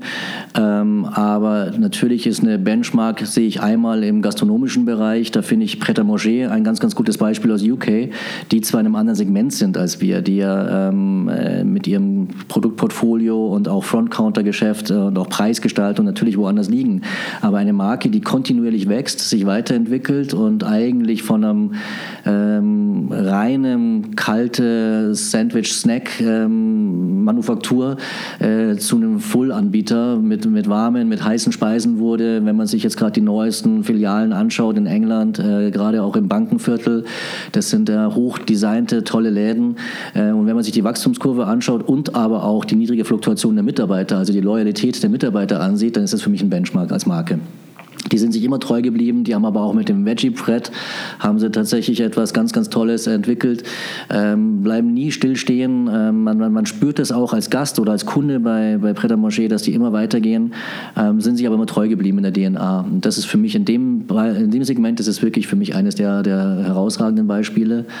Ähm, wenn ich es auf andere Marken sehe, wie man sich weiterentwickelt, dann würde ich wahrscheinlich in den letzten paar Jahren Mercedes als Beispiel nennen, ähm, wie man aus einer Marke, die äh, eigentlich in der Bedeutungslosigkeit oder Langeweile so ein bisschen verschwunden war. Also selbst das, das Negativ-Image, dass die immer auf der linken Spur auf der Autobahn fahren, ähm, selbst das haben sie ja nicht mehr gehabt und wurde von anderen, leider auch deutschen Automobilmarken eingeholt. Ähm, aber wie man es geschafft hat, und zwar tatsächlich über Markenarbeit, da den Twist zu schaffen und jetzt sogar junge Leute auf diese Marke anspringen, natürlich in Verbund aber auch wieder mit Produktdesign. Also auch da schließt sich der Kreis so ein bisschen wenn das Produkt nicht stimmt und wenn dann aber auch die Marke nicht stimmt, eins von beiden, dann funktioniert es eben nicht. Aber im Zusammenklang funktioniert das sehr gut. Und das, was in den 90er Jahren Audi geschafft hat, hat jetzt in den letzten Jahren für mich Mercedes geschafft. Äh, die wirklich über, über eine ganz, ganz schlaue Kommunikation und zwar genau dieses Purpose-getriebene. Und das ist, glaube ich, für mich da auch der, der, der, der wichtigste Punkt, wie wir das auch bei Hansen Glück implementieren können, auch wenn wir bei weitem nicht Mercedes sind. Ähm, aber, und das ist da der, der große Unterschied, wir haben unsere Gäste eben jeden Tag vor der Nase. Das heißt, äh, wir können und wir werden getrieben auch von denen. Diese ganze Strohhalm-Diskussion oder Trinkhalm-Diskussion, die Ende letzten Jahres aufkam. Ähm, unsere Gäste haben zu Recht gefragt, warum habt ihr als Marke Hanse Glück immer noch Plastik im Einsatz? Und äh, wir hatten schon längst geplant, umzustellen. Nur ganz so einfach ist es nicht, vor allem wenn die Big Player auf einmal den Markt aufkaufen. Ähm, aber wir waren dann diejenigen, die einfach dann ähm, ganz überraschend, ohne große Ankündigung, über Nacht umgestellt haben. Und ähm, ja, du wirst in keinem unserer Burger Grills mehr Plastiksträume finden, sondern nur noch Zuckerrohr. Und ähm, das ist etwas, äh, wo wir dann eben auf der einen Seite natürlich selber die Gedanken haben, aber, und es ist eben für uns vielleicht sogar ein bisschen einfacher als für andere Marken, äh, wir auch die Gäste als kritische Geister haben, die uns eben auch Input geben. Also nicht nur Franchise-Partner und wir selber, sondern auch Gäste äh, beeinflussen uns. Und äh, das äh, nehmen wir sehr wohl zur Kenntnis, nehmen das ernst und reagieren dann auch darauf, wenn wir es können. Und wie, wie bemisst ihr das dann? Welche, welche Tools oder Technologien benutzt ihr? zu sagen, okay, wir wissen, wie, ähm, wo unsere Kunden sind, ob sie dann äh, mit uns zufrieden sind, äh, was wir tun müssen, um uns weiterzuentwickeln? Ist es dann irgendwie, macht man Forschung da regelmäßig oder ist es dann, äh, habt ihr andere Tools im Einsatz? Naja, also wir haben einmal natürlich das Feedback, das direkte, das wir von den Burger Grills bekommen. Das ist ja auch von Vorteil, dass wir da in einem sehr, sehr engen Austausch, auch verpflichtend im engen Austausch mit unseren Franchise-Partnern respektive unseren Burger Grills stehen, äh, dass wir da ganz, ganz klar äh, fast schon auf Tagesbasis äh, Rückläufe bekommen. Wir sehen es natürlich auch an den Umsätzen. Das ist ja bei uns auch sehr, sehr schnell zu messen, ähm, wie eine Zufriedenheit ist. Wir sehen ja auch, welche Produkte gut funktionieren, welche nicht so gut funktionieren. Das haben wir auch natürlich unsere digitalen Tools, die uns da auf Tagesbasis unsere Auswertungen liefern. Ähm, wir haben das Glück, dass wir noch eine Größenordnung haben, wo wir auch viel Trial and Error machen können. Das heißt, wir probieren auch Trends. Wenn wir merken, die funktionieren nicht, dann nehmen wir sie einfach runter. Wenn wir merken, die funktionieren sehr gut, dann ähm, äh, werden wir sie weiterhin einführen oder werden wir sie fest in der Karte implementieren. Ähm, also da ist das, was wir eben auf tagesaktueller Basis machen. Dann haben wir auch einen Dienstleister, der dafür zuständig ist, weltweit Strömungen, Trends abzufragen und auch zu sehen, wohin, wo sind gerade Schwerpunkte, was sind gerade die Search Words, die halt gerade irgendwie aktuell sind und auch wirklich im Kontext zu uns stehen. Also auch da ist es so, dass wir, äh, ich nenne es den perfekten Imperfektionismus leben. Ähm, was wir ähm, tatsächlich viel Bauchgefühl, das wir machen, das uns aber auch bis dato noch nicht getäuscht hat, aber schon eben untermauert mit klaren Erkenntnissen, Marktzahlen, äh, weil wir haben eben mit äh, über 100 Millionen Umsatz, dieses Jahr werden wir, denke ich mal, 150 Millionen Umsatz machen ähm, haben wir schon auch nicht mehr die Möglichkeit, dass wir einfach irgendwie einen Irrsinn betreiben, sondern da, da haben wir auch viele Menschen, die großes Interesse daran haben, dass wir weiterhin gut performen und äh, das sollte nicht enttäuscht werden. Äh, insofern ist eine Mischung aus äh, Feedback, das wir eben tatsächlich auf Tagesbasis bekommen und dann aber auch empirischen Untersuchungen und auch Marktforschungen, die wir in regelmäßigen Abständen, aber jetzt nicht monatlich, äh, machen, um da nochmal abzufragen, ob wir auf dem richtigen Weg nach wie vor sind. Ja. Und ich gehe davon aus, dass eine, äh, äh, das Franchise einer der wertvollsten Sachen, die die man verkauft, ist tatsächlich eure Marke. Dass man geht, dann ähm, ist es auch etwas, das gezielt den Wert von dieser Marke wachsen zu lassen, damit man auch natürlich dann deutlich mehr ähm, ähm, dafür verlangen kann von, von eurer Partner. Ähm, ist das auch etwas, wo man sagt, okay, finanziell ähm, betrachten wir, dass unsere Marke eine gewisse Wert hat als Teil von diesem diese Paket, wo man sagt, okay, ich bekomme das System, ich bekomme die ganzen Rezepte, die, die, die Einkaufsmöglichkeiten und, und, und. Ähm, und die Marke, wie wird das dann ähm, bewertet? Naja, also die Marke, die bewertet sich natürlich auch aus der positiven Leistung unserer Franchise-Partner. Also wenn die einen guten Job machen, dann wächst auch die Marke mit. Äh, das äh, kann nicht nur alleine an Kommunikation liegen. Ähm, aber es ist schon so, dass wir neben eben der, der, der Marke erwarten wir natürlich auch von den Franchise-Partnern, das tun sie auch, dass sie gute Gastgeber sind, weil das ist das A und O. Also Marke alleine funktioniert auch nicht. Äh, ich weiß nicht, wie es dir geht, aber wenn du ein Restaurant besuchst, jetzt mal unabhängig von Hans im Glück, und der Service ist super, aber das Produkt ist so lala, dann sagst du, okay, verzeih ich. Gehst du aber da rein und du hast einen richtig unterirdischen Service und äh, das Produkt ist sogar gut, dann betrittst du den Laden trotzdem nie wieder. Und das, dessen sind wir uns sehr, sehr wohl bewusst. Also Marke lebt schon von dem, wie wir es tagtäglich leben da draußen. Und Marke ähm, ist insofern von uns natürlich von Wert, dass wir damit, äh, was ich vorhin schon sagte, nicht so viel monetäre Mittel aufwenden müssen, um die Marke erstmal stark zu machen, solange die Marke stark ist. Also hört sich natürlich jetzt ein bisschen skurril an, aber ist natürlich einfach so.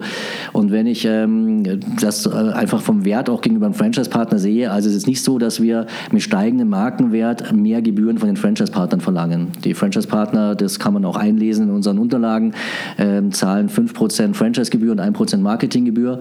Und äh, das ist so. Und äh, das ist auf den Umsatz berechnet. Und insofern ähm, hoffen wir alle, dass die Marke stärker wird, weil natürlich unsere Franchise-Partner davon profitieren und am Ende dann wir natürlich auch durch die Prozente, die wir bekommen. Ja. Und gibt es dann äh, Gedanken, die, die Marke weiterzuentwickeln in, in andere Richtungen, andere Produktentwicklungen, ähm, äh, diese in die Verlängerungs, äh, der Wertschöpfungs, äh, Wertschöpfungskette zu verlängern, äh, ein bisschen äh, horizontale oder vertikale Integration? Ja. Ja? ja. In welche ähm. Richtung darfst du schon sagen? In welche Richtung nach oben, nach unten, links oder rechts? Wo, wo naja, also wir auch da ähm, gehen wir da ganz, ganz vorsichtig damit um. Also vorweggenommen, wir werden kein Hardrock-Café werden. Mhm. Also wir werden jetzt kein äh, Merchandise-Kiosk in unsere Burgergrill stellen, wo man vom Pin über T-Shirt, über Gläser alles kaufen kann. Stand heute. Also ich kann es mir auch nicht vorstellen, weil das passt auch nicht zu dem, was ich gerade vorhin auch über unsere Marke erzählt habe. Ähm, bei größtem Respekt vor, vor Hard Rock Café, aber das ist einfach ein großer Unterschied. Äh, wir, wir beginnen jetzt, das kann man schon sagen, dass wir unsere ähm, Soßen, die sehr beliebt sind, die auch exklusiv für uns von der Münchner Suppenküche produziert werden, die alle vegan sind und auch immer danach gefragt werden, ob man diese Soßen auch kaufen kann. Die werden wir jetzt eben nicht mehr nur in unseren Burgergrills zum Kauf anbieten, sondern zum Beispiel auch online und aber dann auch künftig in, ähm, im Lebensmitteleinzelhandel. Ähm, dann ist es so, dass unsere Gäste immer wieder, äh, die, die, mögen zum Beispiel unsere Tischgarnituren und fragen, ob sie die für einen Garten kaufen können. Das haben wir bis dato auf, auf Rückfrage gemacht und haben gesagt, klar, wenn jemand das möchte, dann kann er die auch haben. Genauso unser, unser Geschirr, ähm, dass das sehr beliebt ist. Ähm, das sind so Dinge, die wir momentan auf Nachfrage anbieten, aber es gibt Überlegungen, ob man sowas nicht eventuell dann ähm, auch system, systemisch macht. Unsere Tapeten, die sehr, sehr gut ankommen, kann man sich natürlich auch die Frage stellen, macht es Sinn, dass man eventuell auch Tapeten mal in Kooperation mit einer anderen starken Marke, die die gleichen Werte wie wir hat, eventuell dann da auch anbietet. Äh, das ist aber tatsächlich Zukunftsmusik. Wir wollen da einfach auch jetzt mal mit den Soßen sehen, wie das geht. Wir haben ähm, der große Unterschied zu allen anderen Systemgastronomien, die ich zumindest so kenne, ist, dass wir keine Uniformen haben. Unsere Mitarbeiter dürfen äh, tragen, was sie wollen, außer Markenbotschaften und politische Botschaften. Das wollen wir nicht. Äh, vor allem bei politischen Botschaften, wenn sie klar ins Extreme tendieren. Und ähm, dementsprechend äh, ist es auch für uns nicht so einfach, dass wir sagen, wir verkaufen jetzt die Hans und Glück gebrandeten Shirts oder sowas, die wir zwar in der Küche haben, aber die jetzt noch nicht irgendwie so nach außen transportiert werden. Wir haben Snapback-Caps, wir haben Beanies, ähm, da gibt es Überlegungen, ob man die nicht eventuell sogar an den Markt bringt. Ähm, auf der anderen Seite, ja, alles der Reihe nach. Also Überlegungen gibt es viele, ähm, auch Kooperationspartner-Gedanken gibt es einige. Äh, wir kriegen viele, viele Anfragen. Die Marke ist auch für tatsächlich sehr namhafte Unternehmen interessant, mit denen wir noch so gar nicht gerechnet hatten. Aber auch da ist es für uns ganz wichtig, wie ich vorhin schon sagte, dass wir die gleichen Markenwerte teilen weil ich da die, die, Sorge einfach trage, dass wenn man, wenn man sich da mit dem falschen Partner und falsch im Sinne von eben nicht gleiche Markenwerte einlässt, äh, dass wir mehr kaputt machen können als gewinnen können. Und äh, deswegen sind wir da ziemlich restriktiv in der Richtung. Aber jetzt starten wir mit den Soßen durch, das kann ich schon sagen, weil da sind wir schon im Prozess. Ähm, und auf Nachfrage kann man bei uns sogar alles kaufen, was du möchtest. Aber ja, das systemisch zu machen, schauen wir mal. Und, äh, und andere Locations aufzutauchen, ähm, ich weiß nicht, ob es das schon gibt. Ähm ähm, aber vielleicht in äh, Flughäfen, äh, Terminals, äh, Einkaufszentren. da sind wir schon, ja. Deutsche Bahn. Auch, ja. Deutsche Bahn auch. Also wir haben nicht im Flughafen, im Zug noch nicht. Nein. Ja. Das ist auch äh, operationstechnisch etwas schwierig. Ähm, man darf nicht ganz unterschätzen, äh, einen Burger, einen guten Burger zuzubereiten, bedarf relativ viele operative Schritte. Äh, wir wollen überall die gleiche Qualität bieten. Äh, wir wollen da tatsächlich so gut wie keinen ähm, Qualitätsverlust haben. Die Frage nach Foodtrucks kam natürlich auch schon häufig. Das ist ähm, äh, kennt man ja bei Festivals, wenn die Burger gut sind, dann steht man bestimmt eine Stunde an so einem Foodtruck an, um dann Burger zu bekommen. Äh, das ist ein Gasterlebnis, das wir nicht so toll finden. Äh, aber ja, das ist natürlich dann äh, Nachfrage und, und Angebot. Ähm, da ist es tatsächlich in der Qualität, die wir eben leisten wollen, haben wir noch keine Lösung gefunden, die das Ganze etwas schneller macht. Äh, deswegen haben wir es auch beiseite geschoben. Aber am Münchner Flughafen ähm, äh, sind wir vertreten am Satellitenterminal. Wir sind am Berliner Hauptbahnhof, im Berliner Hauptbahnhof vertreten. Äh, wir sind in der Nähe von Bahnhofslagen, jetzt auch zum Beispiel in Bremen, da werden wir im April eröffnen. Ähm, also auch da haben wir die, die Transitstandorte, die wir, die wir bedienen. Und ähm, ja, alles Weitere wird folgen, aber es ist immer Größenfragen abhängig. Ähm, wir müssen einfach sehen, auch wenn wir auf kleinere Locations gehen, dass wir dann eben, die Küche muss immer gleich groß sein. Und äh, wenn ich ungleich weniger Gäste habe, muss ich einfach sehen, rechnet sich der Business Case noch.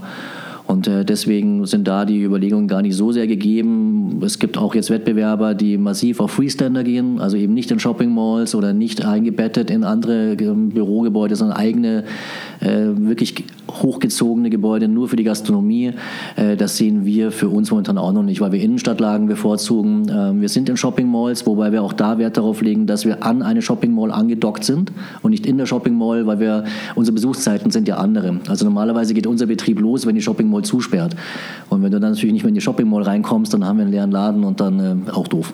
Ja, sieht nicht so gut aus. Ja, verstanden. Wie, wie bringt ihr dann ähm, das Thema Marke zum Beispiel zum, zu, zu Produktentwicklung, wenn es um weitere, weitere Produkte Wie bringt ihr die, die Gedanken oder, oder bei, die, ähm, bei der Location-Aussuche? Wie äh, ist das formalisiert? Ähm, bist du immer dabei bei solchen Gesprächen?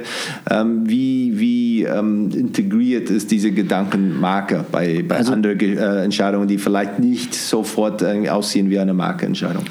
Jede Fachabteilung hat natürlich da ihr Hoheitsgebiet, so wie die Expansionsabteilung erstmal die Location ausfindig macht, erstmal auch die Vorgespräche mit den Maklern, mit den Vermietern führt, äh, ob das überhaupt Sinn macht, ob das überhaupt auch äh, preislich mit dem zusammengeht, was wir uns vorstellen.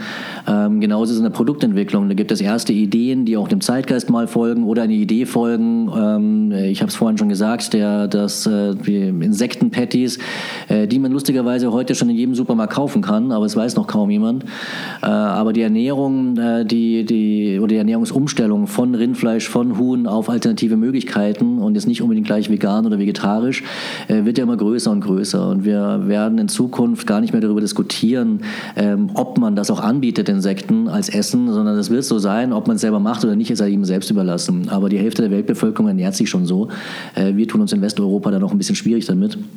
Und dann kommt die Idee auf und dann kommt aber sehr schnell, also bevor es auch die nächsten Schritte eingeleitet werden, äh, gibt es dann eben den, den Austausch mit äh, mir, dass man eben sagt, äh, passt das zur Marke, können wir das überhaupt vermarkten? Also Stichwort Insekt, ähm, ist das etwas, was der Marke nicht sogar vielleicht Schaden zufügt? Ähm, wie ist das? Ekeln sich die Leute davor? Die Marke Hanse Glück wurde noch nie mit einem Ekelfaktor in Verbund gebracht. Mhm. Ähm, und das ist dann eben die Frage auch der Kommunikation. Oder wenn wir eine Location haben, äh, wie gut können wir die vermarkten? Wie gut kriegen wir Recruiting über diesen Standort? Ähm, wie gut kriegen wir äh, tatsächlich auch äh, lokale Marketingmaßnahmen dorthin, äh, um eben uns gegen den Wettbewerb auch durchzusetzen. Also Hansen Glück ist jetzt kein Selbstläufer. Das ist, äh, wird manchmal vielleicht auch missverstanden. Das war bestimmt in den ersten Jahren war das so. Aber du hast ja selber gesagt, die äh, Burgergrills kommen auf einmal links und rechts und der, der Wettbewerb wird auch größer. Wenn man Innenstadtlagen anschaut, war es kürzlich eine große Diskussion, dass die lokalen Gaststätten aussterben und das, was früher H&M und Sarah und Mango, was die in den Innenstädten getrieben haben, sind heute die Gastronomien. Also du kommst in jede Innenstadt und siehst eben Vapiano, Losteria, Coa, ähm, Hansen Glück. Und ähm, ja, das, ist, das heißt, wir müssen was tun tun. Der, der, der Kampf um den Gast wird äh, nicht kleiner. Und die Loyalität nimmt auch ab, das muss man leider so sehen. Und äh, deswegen ist das eine permanente Markenarbeit und ja, das hat ganz viel mit der Location zu tun. Wie sichtbar ist die Location? Also kriegen wir die Möglichkeit überhaupt von Weitem schon unser Logo zu, zu displayen. Ähm, und äh, das, deswegen werden wir da sehr schnell, Gott sei Dank, die gesamte Abteilung in die Entwicklungsprozesse involviert. Genauso andersrum, wenn wir eine Idee haben, marketingtechnisch, was wir zum Beispiel zum Valentinstag, ganz kleines Thema, aber was kann Hans und Glück speziell zum Valentinstag tun, womit man eben nicht so als Gast gerechnet hätte. Äh, und oft ist es dann produktbezogen und dann gehen wir andersrum eben zur Produktentwicklungsabteilung und sagen, ja, können wir uns gemeinsam was überlegen, was eben zum Thema Valentinstag passt. Und manchmal ist es auch, dass man, dass man getrieben wird. Äh, wir haben jetzt einen alkoholfreien Gin ähm, in, eingeführt, jetzt erstmal temporär, äh, weil wir merken, diese Entwicklung eben zum, zu anderer Ernährung. Ich möchte trotzdem einen Gin Tonic trinken, aber Auto fahren oder auch nicht irgendwie Alkohol konsumieren. Jetzt probieren wir das mal. Ähm, wenn wir feststellen, die Gäste nehmen es an, dann freuen wir uns. Aber selbst wenn sie es nicht annehmen, haben wir mit Sicherheit einen Punkt für die Marke gemacht. Ihr habt eigentlich einer von euren ähm, wichtigsten äh, Komponenten von, von eurem äh, Corporate Design, macht diese Experimentierung nicht so, so einfach, oder? Wenn man sagt, äh, die, die, die, die Karte ist wahrscheinlich eine von den teuersten Karten, die man ja. haben könnte oder produzieren Definitiv. könnte. Ähm, wenn man wirklich sagt, okay, jetzt wollen wir einen alkoholfreien äh, Gin äh, anbieten oder einen Sektenburger, wissen wir noch nicht, ob das dann aufgeht. Ist es denn eher mit ähm, Kreide auf dem Blackboard irgendwo eingetragen, wie oder wird es denn ein Einsatz, ein Hänger? Ja, wir haben verschiedene Möglichkeiten auf der Fläche, also auf der Burgergrillfläche zu ähm, kommunizieren. Das eine ist genau wie du gesagt hast, der Einhänger, den ähm, siehst du, wenn du hier von deiner Seite aus nach rechts schaust, der hängt in der Karte drinnen. Äh, der kommt alle sechs Wochen neu in die Karte rein. Da sind drei Produkte zu essen und drei neue Produkte zum Trinken gedisplayt. Das ist unser Test äh, letztendlich, wie kommt das an. Ähm, der alkoholfreie Gin zum Beispiel ist genau in dem Monat drauf. Ähm, auch ein warmer Gin, den wir da haben, aber mit Alkohol. Äh, den haben wir dort auch gerade jetzt im Angebot.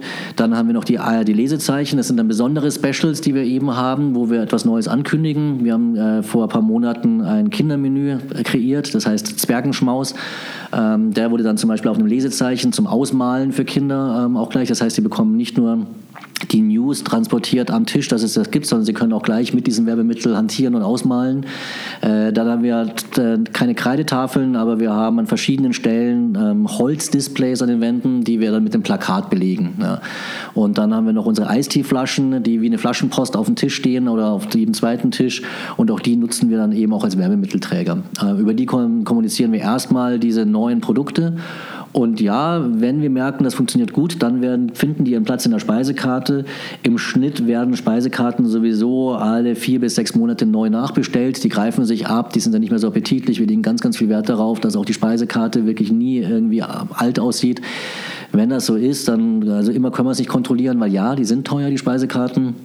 Aber wir legen eigentlich sehr viel Wert darauf, äh, dass auch die Franchise-Partner, wenn sie feststellen, die Speisekarten sind nicht mehr besonders appetitlich, dann äh, werden die nachgeordert. Und äh, das meinte ich ihm, das ist zwei, dreimal im Jahr werden die Speisekarten eh nachbestellt. Und in dem Turnus können wir dann auch anpassen, dass wir die neuen Produkte mit aufnehmen. Und da gibt es wahrscheinlich ein, ein, Mystery Shopping Team oder so unterwegs, die das irgendwie alles probieren, festlegen und Berichte statten, was, was gut war, was nicht so gut, was irgendwie dann. wir haben eine ganz klassische Scorecard, das haben andere Unternehmen auch. Das ist eine, eine Bewertungsbogen, der auf verschiedenen Ebenen läuft. Eines ist eben genau unser Mystery Shopping, unsere Audits, die wir auch führen. Ähm, unangekündigt kommen wir natürlich, macht ja auch Sinn, dass es unangekündigt ist, kommen wir in die Burger Grills. Äh, dann werden die Themen abgeprüft. Wir haben aber auch mit dem Fresenius Institut einen Partner, der eben auch auf Hygiene achtet, dass auch ähm, wir natürlich hinter den Kulissen äh, da alle Richtlinien nicht nur einhalten, sondern eigentlich äh, wollen wir gerne noch besser sein, als es die Richtlinien sind. Ähm, und dann äh, gibt es danach einen ganz klaren Beurteilungs- und Bewertungsbogen. Ja? Da gibt es eine Scorecard und danach werden die Betriebe dann bewertet. Und äh, wenn es gerade um die Entscheidung auch geht, kann ich noch einen weiteren neuen Burgergrill eröffnen oder nicht, dann spielt das natürlich schon auch mit rein. Äh, wie gut hat man sich entwickelt. Aber da gab es auch in der Vergangenheit tatsächlich, äh, aber auch bei McDonalds zum Beispiel nie Probleme. Das ist immer so lustig, weil die Leute äh, immer sagen so, oh Gott, äh, in dem Preissegment, also gerade bei McDonalds, wie geht es da wohl zu? Ich weiß nicht, wann du dich das letzte Mal daran erinnern kannst, dass es einen Hygieneskandal bei McDonalds gab. Also ich kenne keinen. Und äh, das äh, ist natürlich deswegen, weil wir A, sehr, sehr scharf kontrolliert werden ähm, und B, weil wir wissen, wenn wir einen Fehler machen in dem Bereich, dann hat das ganz andere Auswirkungen, als wenn es der Single-Gastronom von um die Ecke macht. Und, äh, aber ja, also da haben wir unser, unsere Audit-Teams, da haben wir unsere Mystery-Shopper und ähm, das äh, nehmen wir sehr, sehr ernst und ja, es bis dato hat sich es auch wirklich als sehr, sehr valide äh, gezeigt, dass wir das so machen, so streng. Du hast, du hast vorher dann äh, oder eure Stammgäste da erwähnt. Ähm, was macht man dafür? Es gibt dann bestimmt eine informelle Community, wo die Leute sich dann irgendwie sich gerne als, als äh, Hans im Glück Kunde äh, identifizieren? Ähm, Wird es befördert? Habt ihr dann eure eigene Programm, Loyalty-Programm? Das äh, bauen wir tatsächlich gerade erst auf. Das ist mit einer meiner großen Bausteine für dieses Jahr. Ähm, das gab es bis dato noch nicht. So ehrlich und offen können wir an der Stelle sein. Wir haben das Glück gehabt, oder Hansen Glück hat das Glück, äh, dass äh, man da noch nichts in der Richtung unternehmen musste ähm, und damit auch mm, mit dem Gedanken auch noch nicht so groß ähm, schwanger gegangen ist. Äh, ich habe es vorhin schon gesagt, die Thematik mit äh, Loyalität der Gäste und mit Wachstum und mit Wettbewerb äh, wird nicht weniger. Dementsprechend sind wir uns alle einig, dass wir da jetzt loslegen müssen. Ähm, Backend-Möglichkeiten haben wir schon relativ viele. Wir haben eine komplette Digitalisierung, was unser Warenwirtschaftssystem, was unsere Auswertungen, was unsere Gästezahl betrifft, das haben wir schon alles. Der direkte 1 zu 1 Kontakt zum Gast, den haben wir so eben noch nicht ähm, professionalisiert. Ähm, Klar kennen unsere Betriebe ihre Stammgäste und natürlich werden die auch anders begrüßt, wie es einfach normal so ist, wie es in jeder Gastronomie auch ist. Aber wenn wir von Thema Loyalty, CRM sprechen und dann aber in dem Sinne dann eben auch tatsächlich äh, außer turnusmäßige Kommunikation mit den Gästen, äh, da sind wir jetzt gerade am Anfang, haben das aber tatsächlich schwerpunktmäßig 2019, müssen das aber auch ganz sensibel angehen, weil ähm, ich bin mir sicher, dass ein Gros unserer Gäste irritiert werden, wenn sie jetzt einen Newsletter, einen E-Mail-Newsletter von uns bekommen würden. Also das wird es definitiv nicht sein sein. Ähm, ich bin auch weit davon entfernt äh, oder beziehungsweise unter meiner Führung wird es mit Sicherheit keine Hans im Glück App geben. Ähm, das heißt, es ist für die, für die Agenturen, die für uns tätig sind, gerade schon eine Herausforderung, äh, mit den Anforderungen, die wir respektive ich stellen, ähm, ja, da eine Lösung zu finden, weil für mich ist eben wirklich der Gast ist das A und O und ich möchte das aus, aus Perspektive des Gastes sehen und nicht irgendwie aus einer Techie-Perspektive. Und ich finde, dass wir heutzutage gerade mit einer Wallet, mit Apple Pay ähm, und es gibt auch andere vorbildliche äh, Systeme, die das sehr, sehr gut machen. Ähm, und da sollte man sich mal abschauen und äh, sagen, okay, wie schaut denn Gastkommunikation heute aus, abseits vom klassischen Newsletter, der mir dann beim zehnten Besuch einen Kaffee gratis gibt, den ich bei jedem anderen auch bekomme. Äh, das ist nicht Hans im Glück. Und ähm, das ist eben etwas, wo wir, wo wir verstärkt den Fokus drauf legen, ähm, äh, was aber auch gut sein kann, dass wir dann erst Ende 2019, vielleicht auch erst 2020 wirklich ein System haben, weil ich werde nichts einführen, das kostet ja auch ein bisschen Geld, äh, nichts einführen, an das ich nicht glaube. Also das definitiv nicht, nee. Ähm, und das gleiche ist mit Bezahlsystemen, Bezahlprozessen, äh, da ähm, wundere ich mich an alle Gastronomen oder an alle Systemgastronomien, äh, dass wir da auch noch nicht so wirklich weitergekommen sind. Also in einer Zeit, in der ich jede Taxifahrt mit einem Swipe sogar mit Trinkgeld bezahlen kann, äh, wundert es mich schon, dass wir das noch nicht in der Gastronomie eingeführt haben. Nur so als ein kleines Beispiel am Rande, was ich mir so vorstelle. Was ist denn im, Rahmen von, von, von, das Thema Digitalisierung dann, wenn du sagst, okay, kein App, das überrascht mich ein bisschen, muss ich sagen, aber letztendlich, wenn du sagst, okay, zum Thema Digitalisierung, ähm, was ist dann äh, die erste Baustelle bei uns? Das ist unser der wichtigste ähm, Punkt, die wir wirklich da uns weiterentwickeln. Es ist tatsächlich das äh, Thema CRM Loyalty, mhm. ähm, weil das hat ja nicht nur, also App, vielleicht nochmal ganz kurz zurück zur App. Äh, jetzt bin ich bei One Snap groß geworden, als Apps richtig groß wurden. Ähm, ich weiß nicht, wie viel Geld ich auch tatsächlich verbrannt habe mit dem Bau von Apps. Also sorry an der Stelle für alle großen Marken, die mit mir auch Geld verloren haben. Äh, name it Coca-Cola. Ähm, das ist etwas, äh, da, da bin ich vielleicht auch so ein bisschen sehr, sehr gebrainwashed. Der Punkt ist ja nur der, ich, Apps sind wahnsinnig wartungsaufwendig. Apps sind wahnsinnig kostenzeitintensiv. Und ich weiß nicht, wie es dir geht, aber ich habe sehr viele Apps auf meinem Telefon installiert und ich öffne drei bis vier regelmäßig. Und mit regelmäßig meine ich sogar äh, seltener als einmal am Tag. Also äh, Wetter-App ist etwas, was ich sehr schlau finde. Ähm, von mir aus ist die Lufthansa-App für mich noch sehr relevant. Aber was soll eine Hansen Glück-App können, dass sie so relevant ist, dass unsere Gäste sie gerne installieren, auch drauflassen und der Aufwand auch gerechtfertigt ist, dass ich die permanent warte und permanent irgendwie ein Update nachschiebe? Ähm, für verschiedene Systeme. Also da sehe ich diese Relevanz eben nicht. Und äh, wenn es eine reine Stempelkarte ist, dass ich da bei jedem zehnten Kaffee, das kann ich auch browserbasiert inzwischen machen. Äh, also deswegen, ich, ich sperre mich ja nicht per se gegen Apps, aber ich sperre mich eben gegen die mangelnde äh, äh Fantasie vielleicht, was eine Hansen Glück App können soll, damit sie unseren Gästen Spaß macht und nicht mir. Ich habe es zuhauf erlebt in der Vergangenheit, dass Marken, als ich auch auf Agenturseite war, gesagt haben, wir wollen eine App haben und wenn man dann gefragt hat, wozu eigentlich, dann waren so Fragezeichen im Kopf. Kenn ich. Äh, eine App, um eine App zu haben. Klar. Oder vielleicht sogar, weil äh, mein Kind das einzige am Schulhof ist, dessen Papa in der Firma keine App irgendwo hat oder sowas. Ja. Äh, und das ist eben etwas, was ich ich so äh, nicht als, als relevant erachte. Und bei uns geht es ja wirklich erstmal darum, dass wir natürlich unsere Gäste belohnen wollen, ähm, wenn sie uns treu sind. Die Belohnung muss aber nicht unbedingt immer monetär sein. Es gibt auch andere Belohnmöglichkeiten heutzutage. Und da muss man sich eben konzeptionell in der Tiefe damit beschäftigen und sagen, ähm, was ist eben, was sind unsere Markenwerte, was ist unsere Vorstellung, ähm, wie wir belohnen wollen, passt das zu dem, wie unsere Gäste uns auch sehen. Ich bin mir 100% sicher, wenn wir eine schlauere Idee haben, als der Kaffee gratis, dann finden das die Gäste tausendmal cooler. Und wenn sie dann sich vielleicht darüber sogar eine App installieren müssen, dann würden sie das vielleicht tun. Aber da, da gab es auch noch bis dato keinen einzigen Vorschlag, der, der eine Relevanz hat. Also das dazu. Dann zur Digitalisierung per se. Also CRM Loyalty hat natürlich auch ein wahnsinniges digitales Backend. Das ist äh, etwas, was man nicht unterschätzen darf. Ähm, und wahrscheinlich muss ich mir parallel sogar die Gedanken machen, mit welchen Systemen arbeitet man für welchen Zweck. Äh, das ganze Thema Geotargeting ist für uns natürlich relevant. Also wie kriegen wir zum richtigen Zeitpunkt die richtigen ähm, Gäste äh, angesprochen, um dann ihre Entscheidung zu unseren Gunsten zu fällen. Äh, das hat dann auch wieder ein Stück weit was natürlich dann auch mit, mit schlauer Media ähm, zu tun mit überschaubaren Mitteln, die wir haben. Äh, das dritte oder das nachfolgende Digitalisierungsthema ist Social Media. Das sind unsere einzigen Kanäle momentan, bis auf punktuell lokale Marketingmaßnahmen, äh, die wir flächendeckend nutzen, um Kommunikation für die Marke Hans und Glück zu betreiben. Da sind wir auch noch ganz am Anfang, da gibt es Luft nach oben, also sehr viel Luft nach oben, da arbeiten wir aber auch daran.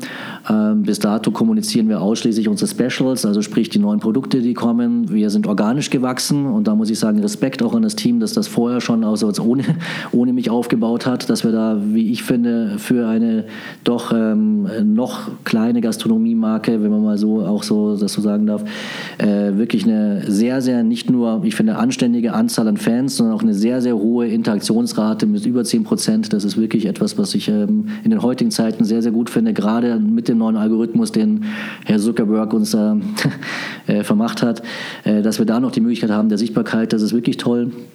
Aber natürlich werden wir den Kanal ähm, eher ein bisschen wegheben von der Produktebene und hin zur Markenebene. Also wirklich Markenbotschaften, Storytelling da größer zu, zu betreiben. Mein Gott, natürlich beschäftige ich mich auch mit dem Thema Influencer Marketing. Das zählt ja auch in den digitalen Bereich rein. Ähm, aber auch da habe ich eine, eine für- und Widerhaltung. Ähm, das äh, ist heutzutage hm, entweder mit ganz viel Geld, aber damit auch dann verbundener Unglaubwürdigkeit, finde ich, verbunden. Ja, also, dass ich, äh, wenn ich die üblichen Verdächtigen nehme, die die große Followerzahl haben, dann wird der ROI einfach nicht mehr wirklich stattfinden. Ähm, deswegen, das ist noch ein bisschen weiter weg. Aber dann sind wir beim großen digitalen Thema für mich Recruitment. Das ist etwas, was auch nur noch über digitale Plattformen läuft. Ähm, da ist es auch ganz, ganz wichtig, dass wir da die richtigen Hebel in Bewegung setzen, mit den richtigen Partnern äh, an Bord kommen. Und zu guter Letzt natürlich den Schulterschluss mit Google. Ähm, das ist ganz, ganz wichtig, weil ich finde, dass Google in den nächsten Jahren wahrscheinlich die gesamte Wertschöpfungskette abgreift, was äh, vom ersten Gedanken des Restaurantbesuchs bis zum Verlassen einfach mitprägen wird äh, TripAdvisor, ich weiß gar nicht, wer überhaupt noch TripAdvisor nutzt in Zeiten von Google, ähm, vielleicht in der Vorausplanung. Aber wenn ich ad hoc einen, einen Restaurantbesuch plane, dann komme ich an Google nicht mehr rum. Äh, sei es, äh, dass, dass die Maps-Funktion, äh, Rezessionen, ähm, Speisekarte, Öffnungszeiten, äh, Buchungssystem, äh, letztendlich bildet Google komplett alles inzwischen ab, was wir an früher an ganz verschiedenen Stellen einfach hatten. Ähm, ob TripAdvisor, Facebook als Rezensionskanal, TripAdvisor als, als äh, langfristiges und glaubwürdiges Planungs- äh, und dann auch Rezensionsportal. Ähm, da ist Google ganz wichtig für uns. Und ja, die Herausforderung ist in dem Bereich bei Digitalisierung, da wiederhole ich mich ein bisschen, aber wir haben eben nicht die Mittel wie Mercedes oder ähm, McDonalds oder Co. Und ich muss einfach sehen, wie wir mit den zur Verfügung stehenden Mitteln da den schlauesten taktischen Punkt machen. Und ist, ist es auch gezielt eine, eine Beziehung zwischen, weil jetzt sind natürlich die, die, die äh, Restaurants, die Läden selbst haben die Beziehung zu den Endkunden, ähm, aber ihr ähnlich zu der Autobranche, wo man sagt, okay, wir haben unsere Händler, die haben die Beziehung oder die, aber letztendlich als, als, als zentrale Abteilung oder zentral, zentralisierte Marke, ich würde auch gerne eine, eine direkte Beziehung da aufbauen. Ist als Franchise-Partner oder? Ja, genau, für, für euch das. soll letztendlich dann äh, ähnlich wie der, wie der Autobranche, wenn man sagt, okay, der Händler äh, beherrscht die Beziehung zu der Endkunde und früher war es so, als, als, als ähm, Dachmacher hat man eigentlich keinen Kontakt gehabt. Ach so, ja, okay. oder keine Beziehung gehabt, ja, Verstehe. direkte Beziehung. Also wir zentralisieren unsere äh, sozialen Netzwerke dahingehend, dass das von uns aus hier gesteuert wird, welche Botschaften wir rausgeben. Auf der anderen Seite targeten wir natürlich, das heißt, wir werden, wir machen eine ganz, ganz klare Umfeldplanung, allein schon wegen den eben überschaubaren Mitteln äh, und weil ich es auch für sinnvoll erachte. Also das Gießkannenprinzip hat für mich keine Relevanz mehr. Ähm, auch ein Like heißt ja nicht mehr das, was es früher mal bedeutet hat, wobei sogar der Like wahrscheinlich heutzutage noch eine höhere äh, Strahlkraft hat als früher, nur man sieht ihn ja nicht mehr. Ähm, aber wir sind schon so, dass wir wir sagen, die Botschaften, die wir rausgeben, werden ausschließlich über die Zentrale rausgegeben an unsere Gäste. Aber natürlich die Kundenbeziehung oder die Gästebeziehung vor Ort obliegt dem Franchise-Partner. Soll heißen, wir haben auch eine eigene Abteilung, die nennt sich Local Burger Grill Marketing. Das, äh, die kümmern sich wirklich um Standortstärkung. Ähm, das kann aber auch analoge Medien sein. Da können wir Citylight-Plakate schalten mit Directionals. Äh, da können wir Kooperationen vor Ort abschließen. Äh, die wird aber auch von der Zentrale aus organisiert und umgesetzt, aber natürlich in direkter Rücksprache mit den Franchise-Partnern. Wir haben natürlich ganz, ganz unterschiedliche Regionen. Der Karneval hat in Nordrhein-Westfalen eine komplett andere Gewichtung ähm, als zum Beispiel jetzt im Norden Deutschlands oder selbst der Fasching in, in München ähm, hat nicht die Bedeutung wie der Karneval in Nordrhein-Westfalen. Und während wir wahrscheinlich sagen würden, Fasching in München ähm, hat für Hans und Glück überhaupt keine Relevanz, im Gegenteil, könnte sogar eher ein bisschen schwierig sein, ist es so, dass man in Nordrhein-Westfalen ja gar nicht drum rumkommt, da irgendwas zu machen. Und äh, darum kümmert sich dann das Local Team und äh, dort fließt auch einiges unserer, unserer Gelder rein. Ähm, und die haben dann eben auch den direkten äh, Draht zum, zum Gast, aber auch unser Lob- und Tadelsystem, also so heißt unsere Lob- und Beschwerdeplattform, die wird zentral von hier aus betreut. Natürlich dann eine Rücksprache mit dem Burgergrill. Also wenn wir Lob oder aber auch Tadel bekommen, dann geht es natürlich erstmal zurückgespielt an den Franchise-Partner und sagen, du bedank dich mal bei deinem Gast oder entschuldige dich. Ähm, das ist Stand heute. Und in Zukunft, wenn wir ähm, über, über Loyalty sprechen, dann wird es eine Mischform sein, weil ähm, es ist natürlich ganz, ganz wichtig, dass der lokale Bezug des Franchise-Partners zum Gast eins zu eins ist. Äh, aber die großen ähm, konzeptionellen Themen, kommunikativen Themen werden weiterhin über die Zentrale verantwortlich gesteuert werden, klar. Du hast ähm, die Möglichkeit gehabt, viele Unternehmen von, von draußen, aber auch einige von, von drinnen da zu erleben. Ähm, das Thema, Thema Marke zu sehen, okay, wie wird damit umge äh, umgegangen. Ähm, was hält das Thema Marke in, in, in, Deutschland zurück? Dass es dann noch nicht bei allen Unternehmen so wertgeschätzt ist, wie zum Beispiel bei Hans im Glück? Oh, gute Frage. Ähm, wir haben vorhin schon über dieses Purpose-Orientierte gesprochen. Das ist ja ich sehe es auch gar nicht als Buzzword. Äh, mein äh, bis vor kurzem Kreativchef aus den USA namens Ami Kasai hat ja das äh, Wort Relevanz schon seit Jahren geprägt. Ähm, äh, und, und ich glaube, ganz vielen ist er damit irgendwann auf den Nerv gegangen. Ich fand das schon immer richtig. Also dieser, diese große Frage nach dem Warum ähm, als Marke. Also warum soll ich einer Marke folgen? Warum soll ich einer Marke glauben? Äh, und zwar glaubwürdig. Das ist, glaube ich, die große Problemstellung, bei der, vor der gerade viele Marken stehen. Ähm, ich bin mir auch sicher, dass wir ein bisschen verwöhnt auch waren. Äh, in Deutschland lief einfach über die vielen letzten Jahre alles wie geschnitten. Also wir, wir haben keine großen Sorgen uns machen müssen. Es gab Traditionsmarken wie Schießer als Unterwäschemarke oder Märklin, die Modelleisenbahnen. Die, vielleicht ist die Modelleisenbahn per se einfach so ein bisschen aus der Mode gekommen. Ähm, aber die, die sind sich treu geblieben und sind dabei dann irgendwo natürlich dann gescheitert. Und bei Schießer weiß ich das gar nicht. Die haben ja dann nochmal einen, einen Versuch gestartet, äh, aus Schießer eine Kultmarke zu machen ich, ich weiß gerade gar nicht, wo sie stehen. Ähm, wenn ich aber auch sehe, wie eben auch viele deutsche große Marken dann von Asiaten gekauft wurden und dann irgendwann mal doch platt gemacht wurden. Ich glaube, Löwe sind jetzt die nächsten, die gerade so ein bisschen äh, ähm, unter, der, unter der Problemstellung stehen. Vielleicht ist es auch gar keine Problemstellung, sondern vielleicht ist es auch die Lösung, das weiß ich jetzt so gar nicht. Aber vielleicht aus Markenperspektive hat man sich eben sehr, sehr mit sich selbst beschäftigt und weniger mit meinen Kunden, mit meinen Gästen beschäftigt. Und äh, wir haben in der Systemgastronomiebranche sagen wir immer nicht zu viel in die Küche schauen, sondern mehr in den Gastraum schauen. Also oft ist man so mit sich selbst beschäftigt und auch so mit der Optimierung seiner Prozesse beschäftigt. Also nicht unbedingt um, natürlich am Ende des Tages schon, aber nicht in erster Linie, um gleich mal einen höheren Gewinn zu erwirtschaften, sondern einfach eben Prozessoptimierung. Äh, bei uns geht es auch darum, wie wir auf Geschwindigkeit die gleiche Qualität und Frische liefern können, damit unsere Gäste nicht so lange warten müssen. Aber wenn man sich nur damit beschäftigt, wie wir noch mal schnell mehr Toaster durchschieben können, dann verliere ich manchmal den Blick dafür, dass sich meine Gäste gerade verändern. Vielleicht wollen unsere Gäste sogar in Zukunft gerne lieber länger warten und möchten aber dafür ein anderes Erlebnis haben. Und ähm, ein Beispiel, ähm, in Lufthansa, als die umgestellt haben von There's no better way to fly auf Nonstop You, das war ja schon ein großer Wechsel. Und sie haben ja auch alle ihre Kommunikationsmaßnahmen komplett daraufhin angepasst. Es ging also wirklich nur noch um den Fluggast äh, und in all ihren, ihren Tools, in allen Möglichkeiten. Sie stellen aber jetzt, finde ich gerade, am eigenen Leib stelle ich es fest, ähm, äh, gerade selber stehen sie vor der Situation, dass es im alltäglichen Handling gar nicht so einfach ist, gerade wenn man so groß ist. Und äh, dementsprechend ist die Frage so komplex, äh, warum, warum da eben die, ist, dass die Marke äh, noch nicht so als wichtig erachtet wurde, weil man vielleicht zu erfolgreich auch war. Ne? Also ich ich, für mich ist der Gedanke nur fremd, weil ich mir eben immer schon die Frage gestellt habe, äh, warum sollen die zu uns kommen und nicht zum Wettbewerber? Und das prägt mich, glaube ich, von, von Anfang an, dass ich immer äh, da aber auch das Glück hatte, dass ich mit Menschen zusammenarbeiten durfte, auch als Vorgesetzte, die mich dahingehend auch ganz schön geprägt haben. Ja. Spielt da der Mut eine, eine Rolle, dass Klar. man wirklich da innerhalb von das Unternehmen äh, dieses Selbstvertrauen ähm, und, und, und Rückhalt haben muss, zu sagen, nee, ich weiß, ich kann etwas äh, ausprobieren, die vielleicht nicht funktioniert.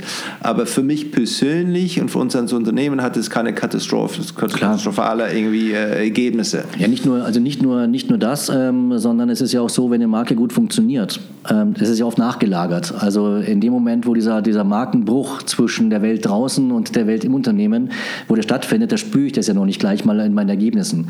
Das ist ja meistens Jahre später kommt das erst. Und äh, da ist das Kind ja schon im Brunnen gefallen. Aber dass ich in dem Moment, wo eine Marke Marke gut funktioniert, und da ist ja Hansen Glück das Beispiel, es gäbe rein rational auf dem Papier keine Veranlassung zu sagen, dass wir das Ladendesign und auch das Corporate Design, das wir in Zukunft umstellen werden, diese Modernisierung der Marke, äh, dass wir das machen müssten. Also es gibt wirklich auf dem, von den Ergebniszahlen und allem gibt es überhaupt keine Gründe, die dafür sprechen. Es ist nur das Gefühl, dass wir sagen, unsere Gäste erwarten jetzt von uns mal wieder einen weiteren Meilenstein.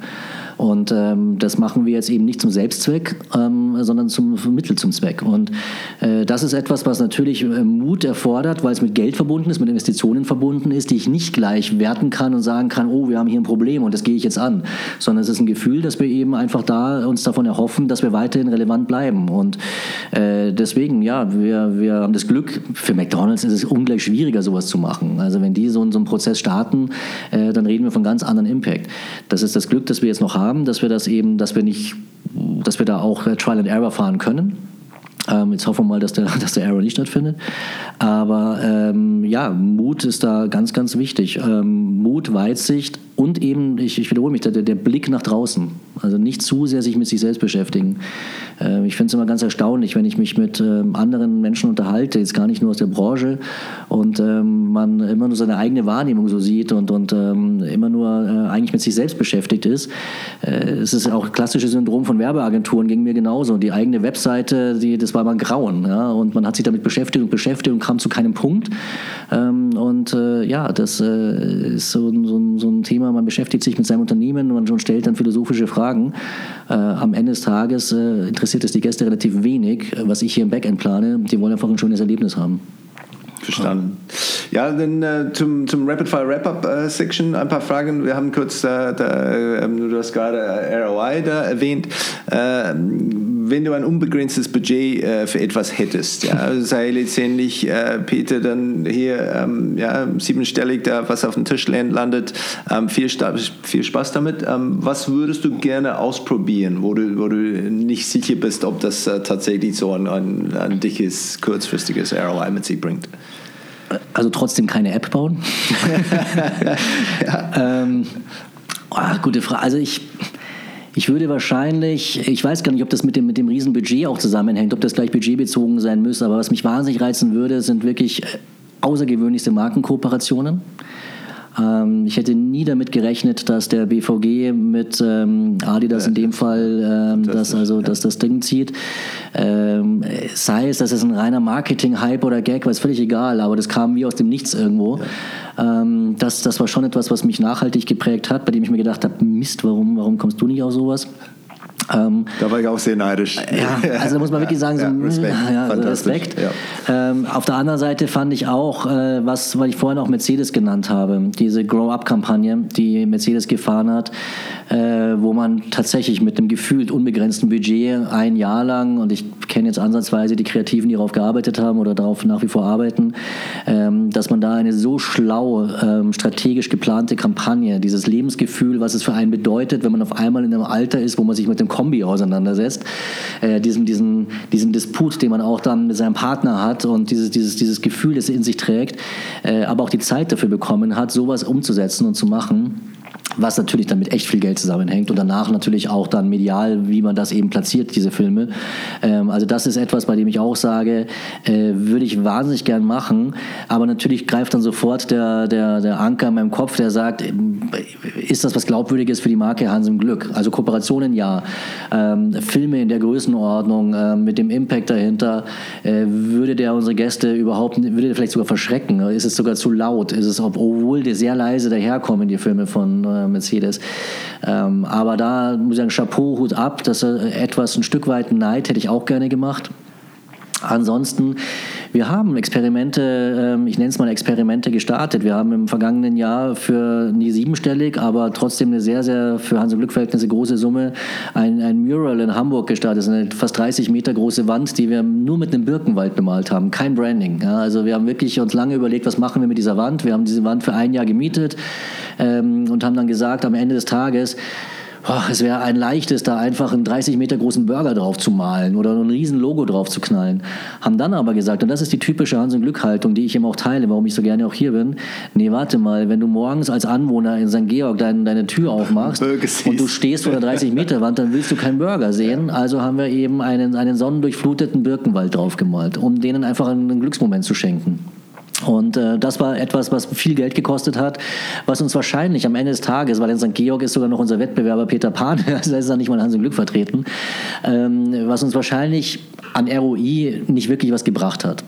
Ähm, wobei, natürlich, wir schlachten das auch noch ein Stück weit dann ähm, Social Media technisch aus, diese Wand, aber das wird nie in der Relation zu den Kosten stehen. Und das heißt, da, da haben wir sowas ähnliches gemacht, aber natürlich jetzt nicht in dem Ausmaß, von dem, was wir gerade gesprochen haben. Und deswegen, ich äh, Markenkooperationen finde ich ganz, ganz spannend, aber eben ungewöhnlich. Also was, was mich jetzt nicht reizt, dass dass wir mit dem Fußballverein zusammengehen, dass wir, ähm, ach, keine Ahnung, also da, da ich, ich möchte es auch gar nicht so groß nennen, weil wer weiß, was da noch kommen mag in 2019, aber eben sowas Außergewöhnliches wie BVG mit dem, mit dem Sneaker, der dann auch noch die Jahreskarte beinhaltet zum, zum Fahren, das ist so eine Logik für mich, die einfach passt. Ja. Und die haben auch diesen, diesen Sneaker-Kult, haben die wirklich sehr, sehr schön aufgegriffen, dass sie, das ist zeitgemäß, das passt auch zu der Haltung, die die BVG hat oder zu deren Marke.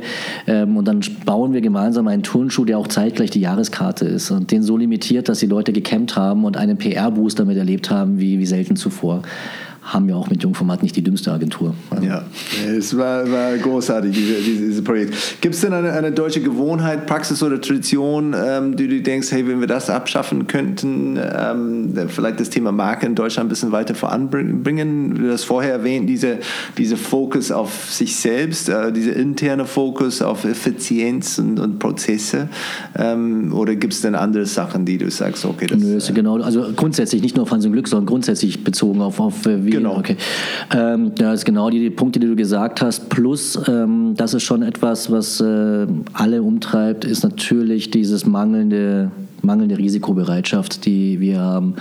Ich habe ganz, ganz viele tolle Menschen kennenlernen dürfen, die verzweifelt hier als Gründer gestartet sind und irgendwann dann über UK dann doch in Silicon Valley oder nach äh, San Francisco oder in die USA gegangen sind, äh, weil man hier einfach nicht an sie geglaubt hat, beziehungsweise man hat sogar an die Idee geglaubt, aber man hat nicht daran geglaubt, dass die schnell genug irgendwo den Gewinn erwirtschaftet und schnell genug skaliert.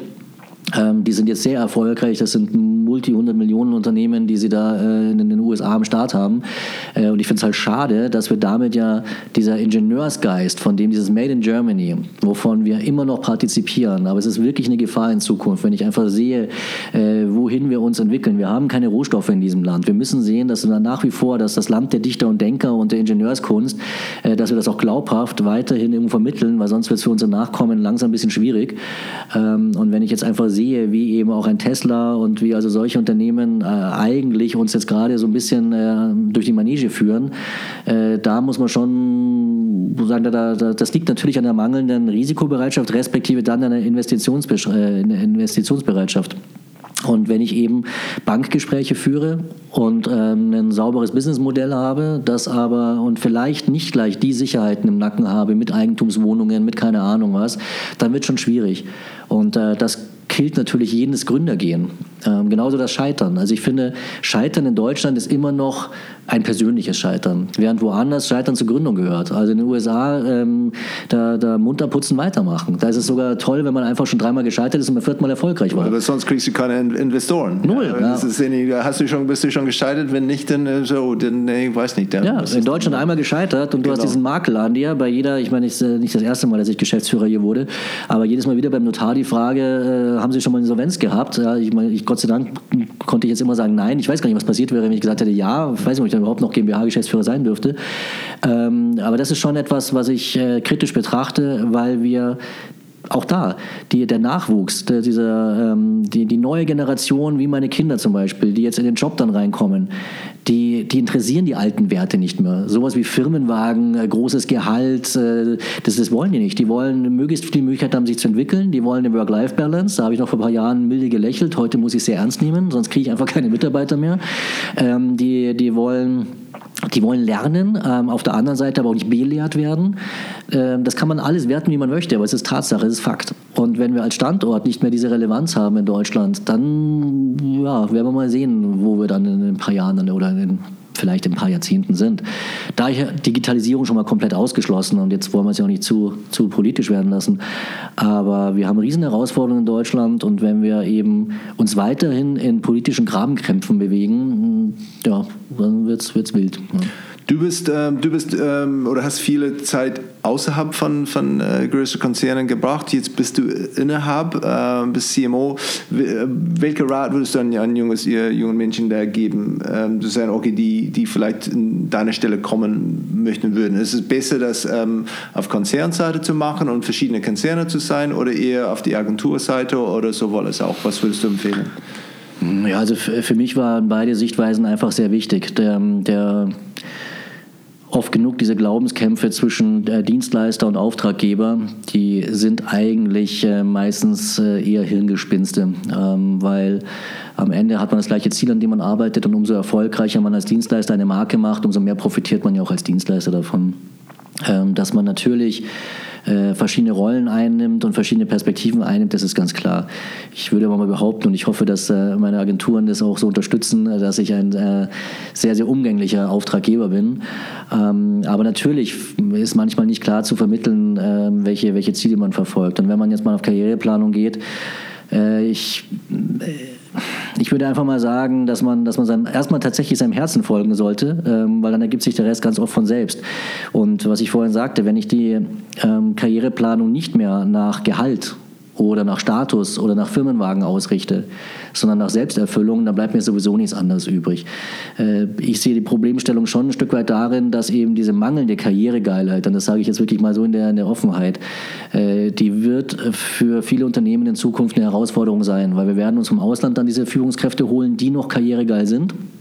Ähm, und man muss das ein Stück weit sein. Also ich kann nicht einfach sagen, das fliegt mir alles von selbst zu. Und wenn ich äh, wie in der Vergangenheit ab und an Gespräche geführt habe, bei denen ich eigentlich nur gehört habe, ich möchte jetzt einen neuen Titel haben und auf die Frage, warum äh, keine Antwort kam, dann ist es schon eher erschreckend. Also Leistung sollte ja schon auch dahinter stehen und ich, Gottes Willen, also es bringen noch ganz viele Menschen ganz viel Leistung hier. Also bei Hans im Glück sowieso, sonst hätten wir auch die Mitarbeiter jetzt gar nicht hier an Bord und könnten auch nicht so funktionieren.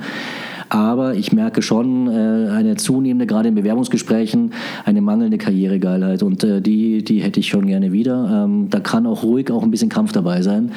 Nicht hinter den Kulissen, immer offen mit offenem Visier, aber ähm, man muss sich durchsetzen. Ähm, weil sonst wird es auch im Privatleben schwierig. In der Tat.